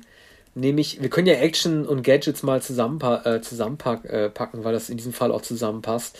Ich bin extrem beeindruckt davon, dass, und ich glaube, das gab es bisher in keinem James Bond-Film, dass äh, man diesen Countdown oder dieser Versuch, diese Bombe zu stoppen, die diesen Zug transportiert und dann in das Zirkuszelt gebracht wird, das ist im Grunde genommen eine der längsten kontinuierlichen Spannungsszenen, in der es darum geht, eine Lösung zu finden, die man bisher in einem Bond-Film gesehen hat. Der wird sehr, sehr viel Zeit, aber auch sehr kurzweilig sehr viel Zeit äh, gewidmet. Das ist wirklich, glaube ich, die längste Countdown-Sequenz ever, die es bisher da zu sehen gegeben hat. Äh, Bond wird äh, mehrfach aufgehalten, er fällt vom Zug und muss sich dann mit diesem Messerzwilling auseinandersetzen. Er, äh, er wird von diesem bayerischen, diesem bayerisch-Ostberliner Paar mitgenommen. Dann gibt es so einen Teenager, so einen Teenager-Trupp im Auto, die anhalten und ihn vermeintlich mitnehmen wollen, aber dann Gas geben und ihn auslachen, was ich als Kind übrigens extrem lustig fand und immer, ich habe immer gehofft, dass ich sowas auch mal machen könnte als Autofahrer bei jemandem. Habe ich mir natürlich nicht getraut. Äh, das hat mich sehr beeindruckt ähm, und ich finde ehrlich gesagt auch, dass dieser, auch wenn er over the top ist, ich finde, dass dieser Flugzeugkampf am Ende mit diesem, äh, ähm, diesem äh, Chic oder diesem, ne, diesem, ähm, Nee, nicht diesen Sick, ne? Diesen äh, äh, Turban, wie nennt man einen Menschen? Ja, ich will nichts Falsches sagen, du weißt ja den Sick, ne? Äh, äh, als, als der übrigens eine sehr blasse Rolle ist, wenn man den einmal vergleicht mit Pat Roach und Never Say Never Again oder Fatima Blush. Also äh, allein dieser Kampf auf dem Flugzeug finde ich auch überzeugend und diese äh, fast schon billige Art und Weise, wie er ihn vom Flugzeug kickt, nämlich indem er diese Antenne gegen seine Stirn äh, schwappen lässt. Also äh, ich bin von den Action-Szenen doch auch einigermaßen begeistert gewesen und äh, gebe dem auch 4,5 sogar. Mhm. Achso, ich wollte noch eine Sache zu den Gadgets sagen, Entschuldigung. Äh, man sieht am Anfang eine KGB-Zentrale, in der äh, Orlov und Gogol sitzen. Und die wird auch mit einem Computer-Display erklärt. Also die Computer waren damals wirklich am Vormarsch. Man sieht die Landkarte Europas, nämlich nicht mit so einem einfachen äh, Wetterbericht wie jetzt irgendwie in den Tagesschau-Grafiken, sondern wirklich ein computeranimiertes Ding. Äh, die haben sich damals schon versucht, State of the Art zu geben. Mhm. Ja, und das wurde damals auch so empfunden. Also man kannte nichts dergleichen. Das kann man sich heute nicht mehr vorstellen, aber das war so wie Wargames ein Jahr zuvor. Und äh, das war vieles sehr beeindruckend, was, was heute holzschnittartig und sehr einfach wirkt, weil natürlich die manuellen Effekte beim Zirkus, äh, Messerwerfen etwa, der Mann in der Kanone, der tollpatschige Clown, so, solche Nummern, da fehlt, fehlt nur noch der äh, Löwe und der Tiger, der durchs durch den Ring springt. Äh, das, das, das, das wird auf sehr altmodische Weise am Ende gelöst. Auch sehr unglaubwürdig dann der Manege, äh, wenn die Aufführung stattfindet und Bond dann äh, da zu dem äh, äh, General, glaube ich, läuft. Äh, und da sagt er, äh, mein Name ist James Bond, ich bin Agent beim britischen Geheimdienst.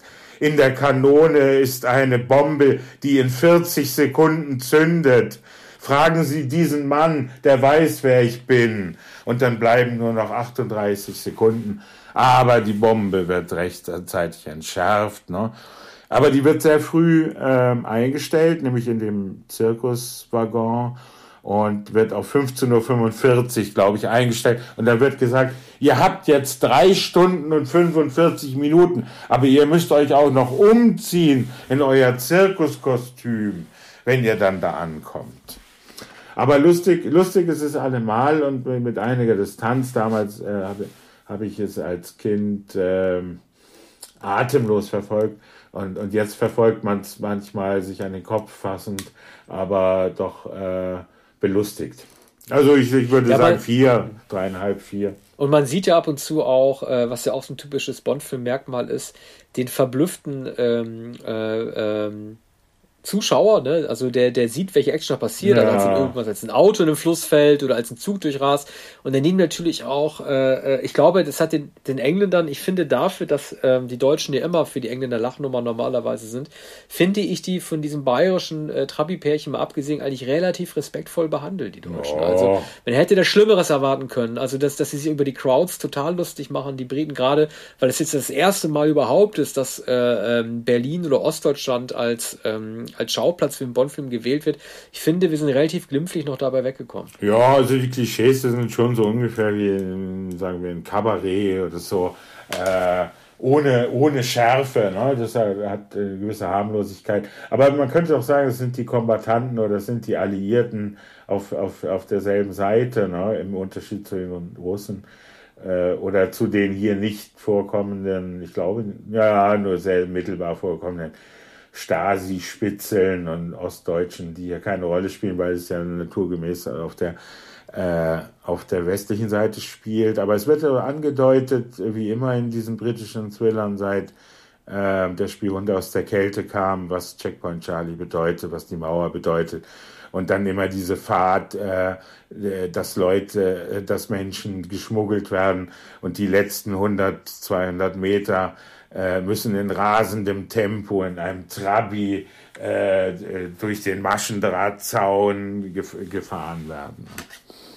Also äh, das äh, ist einer der letzten Filme dieser Art, ähm, äh, die es dann eben nur bis 1990, bis zum Russlandhaus äh, ungefähr gab. Gut, die vorletzte Kategorie Bösewicht, ähm, General Orlov, gespielt von Steven Berghoff. Ähm, also das klingt so ein bisschen abwertend, wenn ich das sage, aber er lebt tatsächlich noch, Steven Berghoff. Also er sah damals schon sehr alt aus, war aber deutlich jünger als wir, Anfang 40.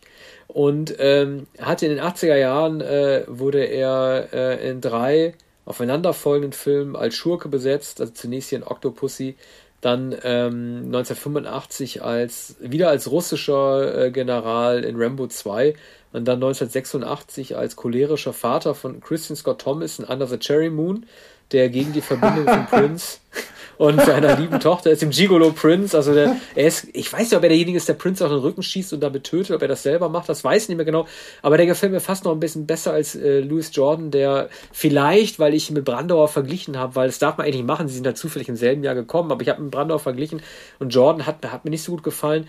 Was ich ganz großartig finde bei Orlov, dem General, ist, äh, er wird nicht durch Bond erledigt, sondern von seinen eigenen Leuten, den ja. Russen weil er ein Verräter ist. Das ist auch dieses, das ist, äh, du kennst dich ja mit kalten Kriegsfilmen noch besser aus als ich, aber dieses Motiv des davonrennenden Verräters, der von einer mhm. Maschinengewehrsalve äh, erledigt wird, bevor er den rettenden Zug erreichen kann, äh, und dann auch von Gogol noch, äh, noch einen hinten drauf kriegt, ne, und sagt halt irgendwie, ne, du hast das Land verraten, die Interessen verraten und äh, ne, die Russen wollten ja auch nicht, das ist ja auch eine sehr pro-russische Perspektive, die da gezeigt wird, dass die Russen den Atomkrieg ja auch auf keinen Fall wollten mit den Amerikanern. Und äh, dieses äh, Motiv des Verräters, der von seinen eigenen Leuten zur Strecke gebracht, gebracht wird und eben nicht vom Bond, das, das fand ich besonders beeindruckend. Ja, also er hatte letztlich auch Octopussy und Louis Jordan äh, betrogen und die, die es ihm auch übel nehmen. Und Octopussy merkt es lange gar nicht. Und ähm, es ist ja zugleich das, das Motiv der, des Machiavellismus oder der Machtgier und aber auch der Habsucht. Er will unbedingt auch noch Geld und äh, den Schmuck haben von Octopus, ist auch in den Schmuggel verwickelt. Äh, das ist, glaube ich, nicht nur vorgeblich, sondern das ist auch ein Motiv. Ja, vielleicht verwendet er es auch ähm, als ein Instrumentarium. Also er, er macht Jordan und Octopussy dienstbar für, für seine Machtgier oder für den Wahn. Man muss hier tatsächlich schon von, äh, von, von dem Wahnsinn sprechen und äh, von, von, äh, von der Paranoia dass er glaubt, die, die Russen hätten jetzt eigentlich so gute Karten. Und die alten Männer, sagt die alten Männer da im Kreml, die nutzen die Gelegenheit nicht. Aber, Man muss es ihnen aus aber, der Hand äh, nehmen was ich da nicht verstehe, ist, er sagt ja in seinen letzten Momenten, bevor er stirbt, zu Gogol noch irgendwie, ja, morgen werde ich, oder morgen werde ich gewonnen haben oder ja, irgendwie mein, mein ja, Triumph kommen. Ja. Aber das gehört doch eigentlich nicht. Das ist ja fast eine spirituelle oder religiöse Haltung, dass er sozusagen im Jenseits noch triumphieren wird. Das ist ja eigentlich nichts, was im russischen Staatssystem eigentlich Nein. passt. Nach Motto irgendwie, ne? Er hat ja auch keine Kinder oder so. Also es ist ja einfach so, er, er glaubt seinen Triumph zu haben, auch wenn er nicht mehr erleben wird. Das ist äh, irgendwie also wie passt das zusammen? Ja, ne, er glaubt, dass, dass ein Nächster kommen wird, der es genau wie er beurteilt und der die, die Raketen dann starten wird und der den Erstschlag führen wird. Er kann es sich gar nicht anders vorstellen, als dass der Erstschlag geführt werden muss, in, in seinem auch äh, in seinem paranoischen Hass auf alles Amerikanische und alles Westliche.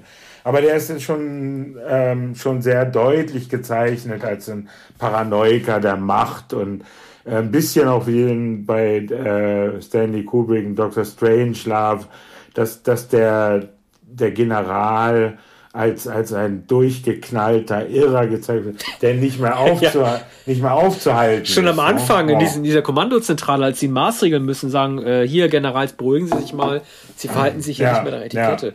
Äh, da, da geht es ja schon los, dass man merkt ja. irgendwie, dass das wird, das wird ein Spielball, der nicht mehr kontrollierbar ist. Ne? Ja, und der, ähm, der, der, der Mann ist eben auch sehr gut, er ist ja auffällig, er ist kein Apparatschik. Äh, er ist übrigens ja auch weder so beleibt noch so alt, wie man wie sonst russische Generäle gezeigt werden, wobei es ja auch einen ganz schlechten Brezhnev-Ersatz gibt. Ne? Aber so, das, das ist wie, wie Margaret Thatcher in dem vorigen Film da ähm, und ihr, ihr Gatte. Äh, man, man hat da schon manchmal so eine phänotypische Ähnlichkeit bei einfachen äh, Imitationen gesucht. Ja. Äh, zu, zu Louis Jordan, äh, ich möchte nochmal sagen, äh, und hier muss ich ihn wieder mit Never Say Never Again vergleichen. Ich finde äh, ihn sehr limitiert in seiner Darstellung. Er wirkt immer sehr äh, ähm, äh, passiv-aggressiv. Mhm. Ich finde auch der Moment, in dem er sich mit Maud Adams Octopus auseinandersetzt, und sie sagt, natürlich hätte ich auf dich gewartet und ich bin froh, dass du da bist, aber sie anschließend dann irgendwie so grob anpackt. Das ist also eine sehr Holstedt-artige Art und Weise äh, der Interaktion zwischen ehemaligen Geliebten, wie sie sich Brandauer und Basinger zum Beispiel nicht irgendwie geleistet haben. Aber ich möchte noch einmal auf einen ganz blöden, ich will es nicht Regiefehler nennen, aber halt eine ganz blöde dramaturgische Entscheidung, Entschuldigung, äh, hinweisen. Äh, also, das sieht ein Laie, was da falsch gelaufen ist. Und zwar, äh, er, er, findet ja heraus, dass äh, Roger Moore, also das Bond, sich aus der Gefangenschaft in dem Monsoon Palace befreit hat und flüchtet. Und alle sind in hellem Aufruhr. Und dann sagt er zu seinem äh, Lakaien mit dem Turban: Hier, also jetzt fang den mal, ihr müsst ihn sofort kriegen. Dann gibt es einen Schnitt und dann sieht man Kamal Khan seelenruhig an seinem Schreibtisch sitzen, wie er in einem Buch blättert und eine Brille aufhat. Und dann sagt er, ja, habt ihr schon Ergebnisse? Also, wie kann man denn äh, in hellen Aufruhr seinen James Bond unbedingt kriegen wollen, weil es um Leben und Tod geht, aber sich dann in seiner Bibliothek verschanzen und dann in Seelenruhe sich die Brille aufsetzt, um ein Buch zu lesen, das als Szene auf Szenenfolge. Also ich verstehe gar nicht, wie man so einen Schnitt ja. arrangieren kann als Regisseur oder als Cutter. Das äh, nimmt das komplette Tempo raus und das mhm. macht man nicht. Das ist ein Laienfehler. Ja. Er klappt das Buch dann auch noch in aller Ruhe zu, wenn er ja, äh, genau. schnappt. Und ich wollte noch sehen, was er da liest, ob man sehen kann, ob es der Koran ist oder was. Äh, oder ja. ob er die, Upanishaden. Wollte äh, sich liest, ne? beruhigen ne? mit einer Sure, ja, keine ja. Ahnung. Also, da, also, das ist. Aber ich, ja. Das macht man einfach nicht, finde ich. Also das passt doch überhaupt nicht zusammen. Du nimmst damit das ganze, die ganze aufgebaute Spannung mit einem Atemzug raus. Ja. Ja, also äh, das ist überhaupt dieser Aufmarsch da der Amazonen, da kommen ja alle, äh, äh, all die äh, Frauen, die Octopussy um sich versammelt hat, um ihnen äh, ein schönes Leben zu bieten, wie sie glaubt. Also, sie ist ja auch davon überzeugt. Ne? Das sind alles irgendwie so, so Verrückte, die früher Kurtisanen oder Dirnen waren und äh, dunkles Leben geführt haben, die habe ich ja alle versammelt und äh, jetzt haben sie alle ein schönes Leben. Ne? Also, äh, und und äh, alles Artistinnen und Akrobatinnen und, und die ähm, tun sich dann zusammen und mit vereinten Kräften stürmen sie dann die Festung, aber das wird dann doch allzu bald eben von dem Turban äh, Inder entdeckt und ähm, beinahe vereitelt. Und man denkt, es müsste einfach sein, das zu vereiteln, weil die sehr umständlich da mit Strickleiter oder wie, wie heißt das, mit Handstand, ne? mit mehrfachem ja. Anstand äh, und, und so akrobatischen. Äh, also Artistik ist da echt ja. kein Vorteil, glaube ich auch. Also das sieht immer alles toll aus, aber wenn du jetzt äh, statt fünf Artistinnen zehn Boxer hinstellen würdest, dann wäre die Sache sofort geklärt. Also das sieht alles sehr, sehr schön und tänzerisch aus äh, auch als sozusagen so ein ähm, äh, ästhetischer Capoeira-Kampfstil, aber im, eigentlich ist er sehr uneffektiv, muss man ja mal sagen. Ja, ist alles sehr wackelig, ne? ist alles sehr fragil, ne? so auf Handflächen und dann werden Pyramiden gebildet und äh, letztlich noch bevor sie überhaupt... Bei den Scorpions. Ja, noch bevor sie durchs Fenster gestiegen sind, sind sie schon entdeckt worden. Und äh, da haben sie ja natürlich überhaupt keine Schlagkraft, deshalb wird Octopus sie dann auch sofort festgehalten. Und äh, zu Maud Adams kommen wir ja noch oder zu den, äh, zu den Schauspielerinnen. Ähm, Was willst du denn dem Bösewicht geben? Ja, doch reichlich vier. Reichlich vier. ja. ja.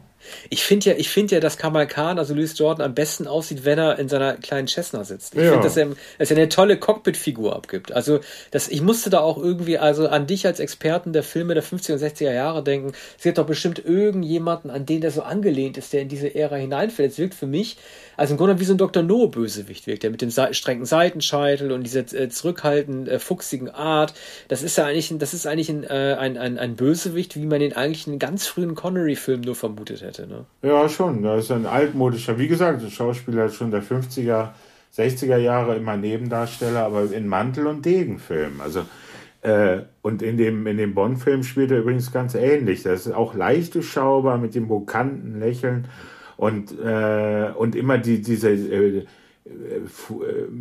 vorgebliche Höflichkeit und, und dieses Elegante, dass er ein bisschen zu manieriert ist, um glaubhaft zu sein. Das ist hier auch so, dass man ihn, dass man ihm in, kein, in keinem Moment glaubt, er sagt ja äh, Bond auch gleich am Anfang, wenn Bond sagt, ich bevorzuge Bargeld und, und dann unterschreibt äh, Louis Jordan den Wechsel und sagt dann, na, Lassen Sie sich Bargeld dafür geben. Und geben Sie das Geld äh, lieber schnell aus. Sie werden nicht lange Vergnügen daran haben. So, da ist ja alles schon vollkommen klar. Also deshalb kann Bond auch sagen, äh, ich bin James Bond, weil man schon weiß, äh, worauf es hinausläuft. Ne?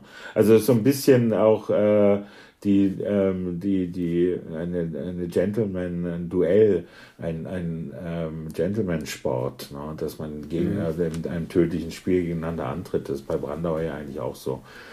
Und, äh, ja. und einigermaßen mit, mit gleichen Waffen. Also der, derjenige, der natürlich die Schauplätze kennt und der die Verwicklung kennt, hier Louis Jordan, ist natürlich im Vorteil gegenüber Bond, aber das äh, ist ja Charakter des Spiels und Octopussy, um jetzt zu Octopussy zu kommen, äh, Octopussy ist ja doch äh, erstaunlich loyal oder äh, bleibt eigentlich auf Seite von Bond. Ne? Also die, die ist ja lange keine Bedrohung, sondern ähm, sie bewegt sich zwischen den Fronten. Aber Arne, was mich so ein bisschen äh, stört an der Rolle ist, und das kann man, es hat weniger mit ihrer Rolle zu tun als mit des Castings, äh, mit dem Casting. Also ähm, man kann sagen, eine Rolle ist eine Rolle und es ist nicht dieselbe Person. Aber wir wissen ja, das weiß ja jeder Bond-Hörer auch, äh, sie hat das erste Mal eine Bond-Spielin gespielt in Der Mann mit dem Goldenen Colt, äh, Maud, äh, äh Maud Adams 1974 und ist jetzt neun Jahre später in dem nächsten Film zu sehen, wieder als äh, Bond-Gespielin, wenn auch in der Hauptrolle, als äh, hauptsächliches Bond-Girl. Äh, ich finde, das macht man nicht. Also das, äh, ich weiß nicht, ich weiß nicht, ob du das du dich dann besser auskennst, ob es jetzt zweite Wahl gewesen ist, erste Wahl, aber ich finde, man tut das dem Zuschauer eigentlich nicht an, dass äh, äh jede also diese Rolle des Bond Girls, deswegen nennen wir sie ja auch nur Bond Girl. Im Grunde ist es sexistisch, jemanden Bond Girl zu nennen, aber das ist ein Markenzeichen geworden. Die ist so zementiert für ihren einmaligen Auftritt, dass es verstörend wirkt, wenn sie auf einmal eine andere Rolle mhm. spielt. Und ich weiß nicht, warum sie Maud Adams jetzt dann mhm. sozusagen befördert haben mhm. als Octopussy in einer neuen Rolle. Äh, das wirkt so ein bisschen so, als sei man entweder überbegeistert von ihr gewesen, von ihrer damaligen Darstellung, was ich jetzt nicht nachvollziehen könnte, oder weil man denkt, das interessiert den Zuschauer doch sowieso ja. nicht. Und ich finde, das macht man nicht. Das ist ein schlechter Stil. Ja, ist äh, etwas rätselhaft auch, was, äh, was sie nun fanden an Maud Adams im Unterschied zu anderen Schauspielern, die denkbar gewesen wären. Vielleicht die reife Frau. Es ist sehr schön, wie sie erklärt, wie sie zu dem Spitznamen äh, Octopussy kam, zu, zu dem Monika. Denn sie sagte, ja, mein Vater war sehr interessiert an äh, Tiefseegetier. Er interessierte sich für Kraken, deshalb nannte er mich Octopussy. Und so ist das Geheimnis sofort geklärt, wenn sie sich kennenlernen. Ne? Und wir wissen, äh, warum sie Octopussy genannt wird. Aber ja, und der äh, Oktopus, äh, der, der hm. tötet ja auch einen Angreifer, also alienmäßig, indem er sich auf das Gesicht setzt ja. und ihm, ihm das Gesicht drauf. Das muss ne? sein, ja, das muss sein. der Facehugger.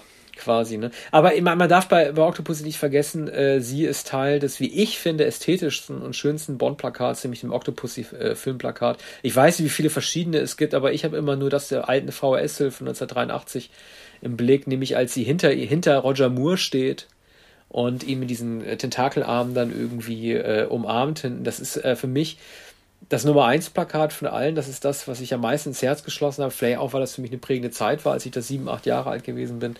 Aber äh, das äh, zeigt ja auch, äh, welche, welches Standing Maud Adams als Hauptfigur, als Octopus in diesem Film auch hat. Dass es auch für ein Plakat ausreicht, nur den Hauptdarsteller und die Hauptdarsteller zu zeigen, ohne der, An der Andeutung von anderen Action-Szenen. Ne? Ja, sie ist ja titelgebend und das ist vielleicht etwas übertrieben. Ne? Also der Oktopus, äh, das Meer spielen doch keine wesentlichen äh, Rollen. Ja, was würdest du ihr denn geben in der äh, Bewertung? Ja, also ich gebe ihr drei. Ich zweieinhalb. Okay. Ja, zweieinhalb. Zweieinhalb. Gut, äh, dann kommen wir zu der äh, Gesamtbewertung äh, beider Filme. Äh, ich gebe Octopussy auch 4,5, aber ein 4,5, das schlechter ist als das 4,5 ja. von äh, Never Say Never Again. Ja, deshalb äh, sage ich dreieinhalb, dann ist es deutlich. Ah ja. Und jetzt ist der Zeitpunkt gekommen, an dem wir ähm, unsere Top 5 mal wieder nennen. Wir hatten, glaube ich, das war nach Diamantenfieber oder nach Live and Let Die mhm. schon mal alle Filme gerankt. Jetzt äh, äh, beschränken wir uns auf die Top 5 ähm, und fangen an mit dem äh, letzten Platz, mit äh, Platz 5. Jeder abwechselnd. Du kannst anfangen. Was ist dein fünf bester Bond-Film? Aber, äh, äh Entschuldigung, wir nennen nur Filme, das habe ich vergessen zu sagen, nur Filme, die wir schon besprochen haben. Also mhm. alle bis einschließlich Never Say Never Again und Octopussy. Mhm. Ähm, never Say Never Again. Für Ach, so weit hinten. Das ist enttäuschend. Ja. Aber gut, muss ich mitleben. Auf Platz 5 nehme ich The Spy Who Loved Me. Das ist übrigens echt enttäuschend, dass der bei mir nur auf 5 ist. Ich hatte ihn immer als meinen besten äh, ähm, immer so eingeordnet, aber nach dem Rewatch jetzt beschlossen, dass er doch mhm. nicht so gut ist. Mhm. Gut. Platz 4. Ja, da bin ich nicht vollkommen sicher. Es ist jedenfalls ein Connery, ich denke Dr. No. Ja. Gut. Dann nehme ich ein Lesenby, nämlich im Geheimdienst ihrer Majestät. Mein Platz 3 im Geheimdienst ihrer Majestät. Ah. Mein Platz 3 ist, äh, hätte ich selber nicht gedacht, aber es ist so Octopussy. Mhm. Liebesgrüße aus Moskau, Platz 2. Das wusste ich. Dann nehme ich Never Say Never Again auf Platz 2. Ah, und, und jetzt ja. Goldfinger. Ja, ich glaube auch, also ich nehme auch Goldfinger und wir kommen, glaube ich, von diesem Film nicht mehr weg. Ne? Nee.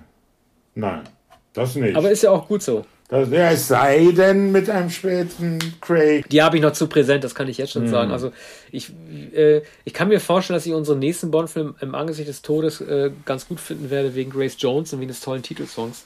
Aber äh, da lassen wir uns überraschen.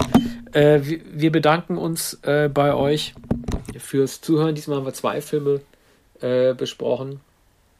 In unserem 83er Special. Äh, schreibt uns wie ihr die beiden Filme findet oder ob ihr wirklich der Auffassung seid, dass Never Say Never Again kein Bond-Film ist. Vielleicht konnten wir ein bisschen was erreichen, um euch vom Gegenteil zu überzeugen. Casino Royale haben wir trotzdem nie besprochen, ne? Also den ja, alten. das stimmt. Mit, äh, das könnten wir machen. Ja, den haben wir, das könnten wir machen. Müssten wir auch noch mal irgendwann mhm. machen. Guti, dann äh, bis zum nächsten Mal. Ja, bis bald. Vielen Dank.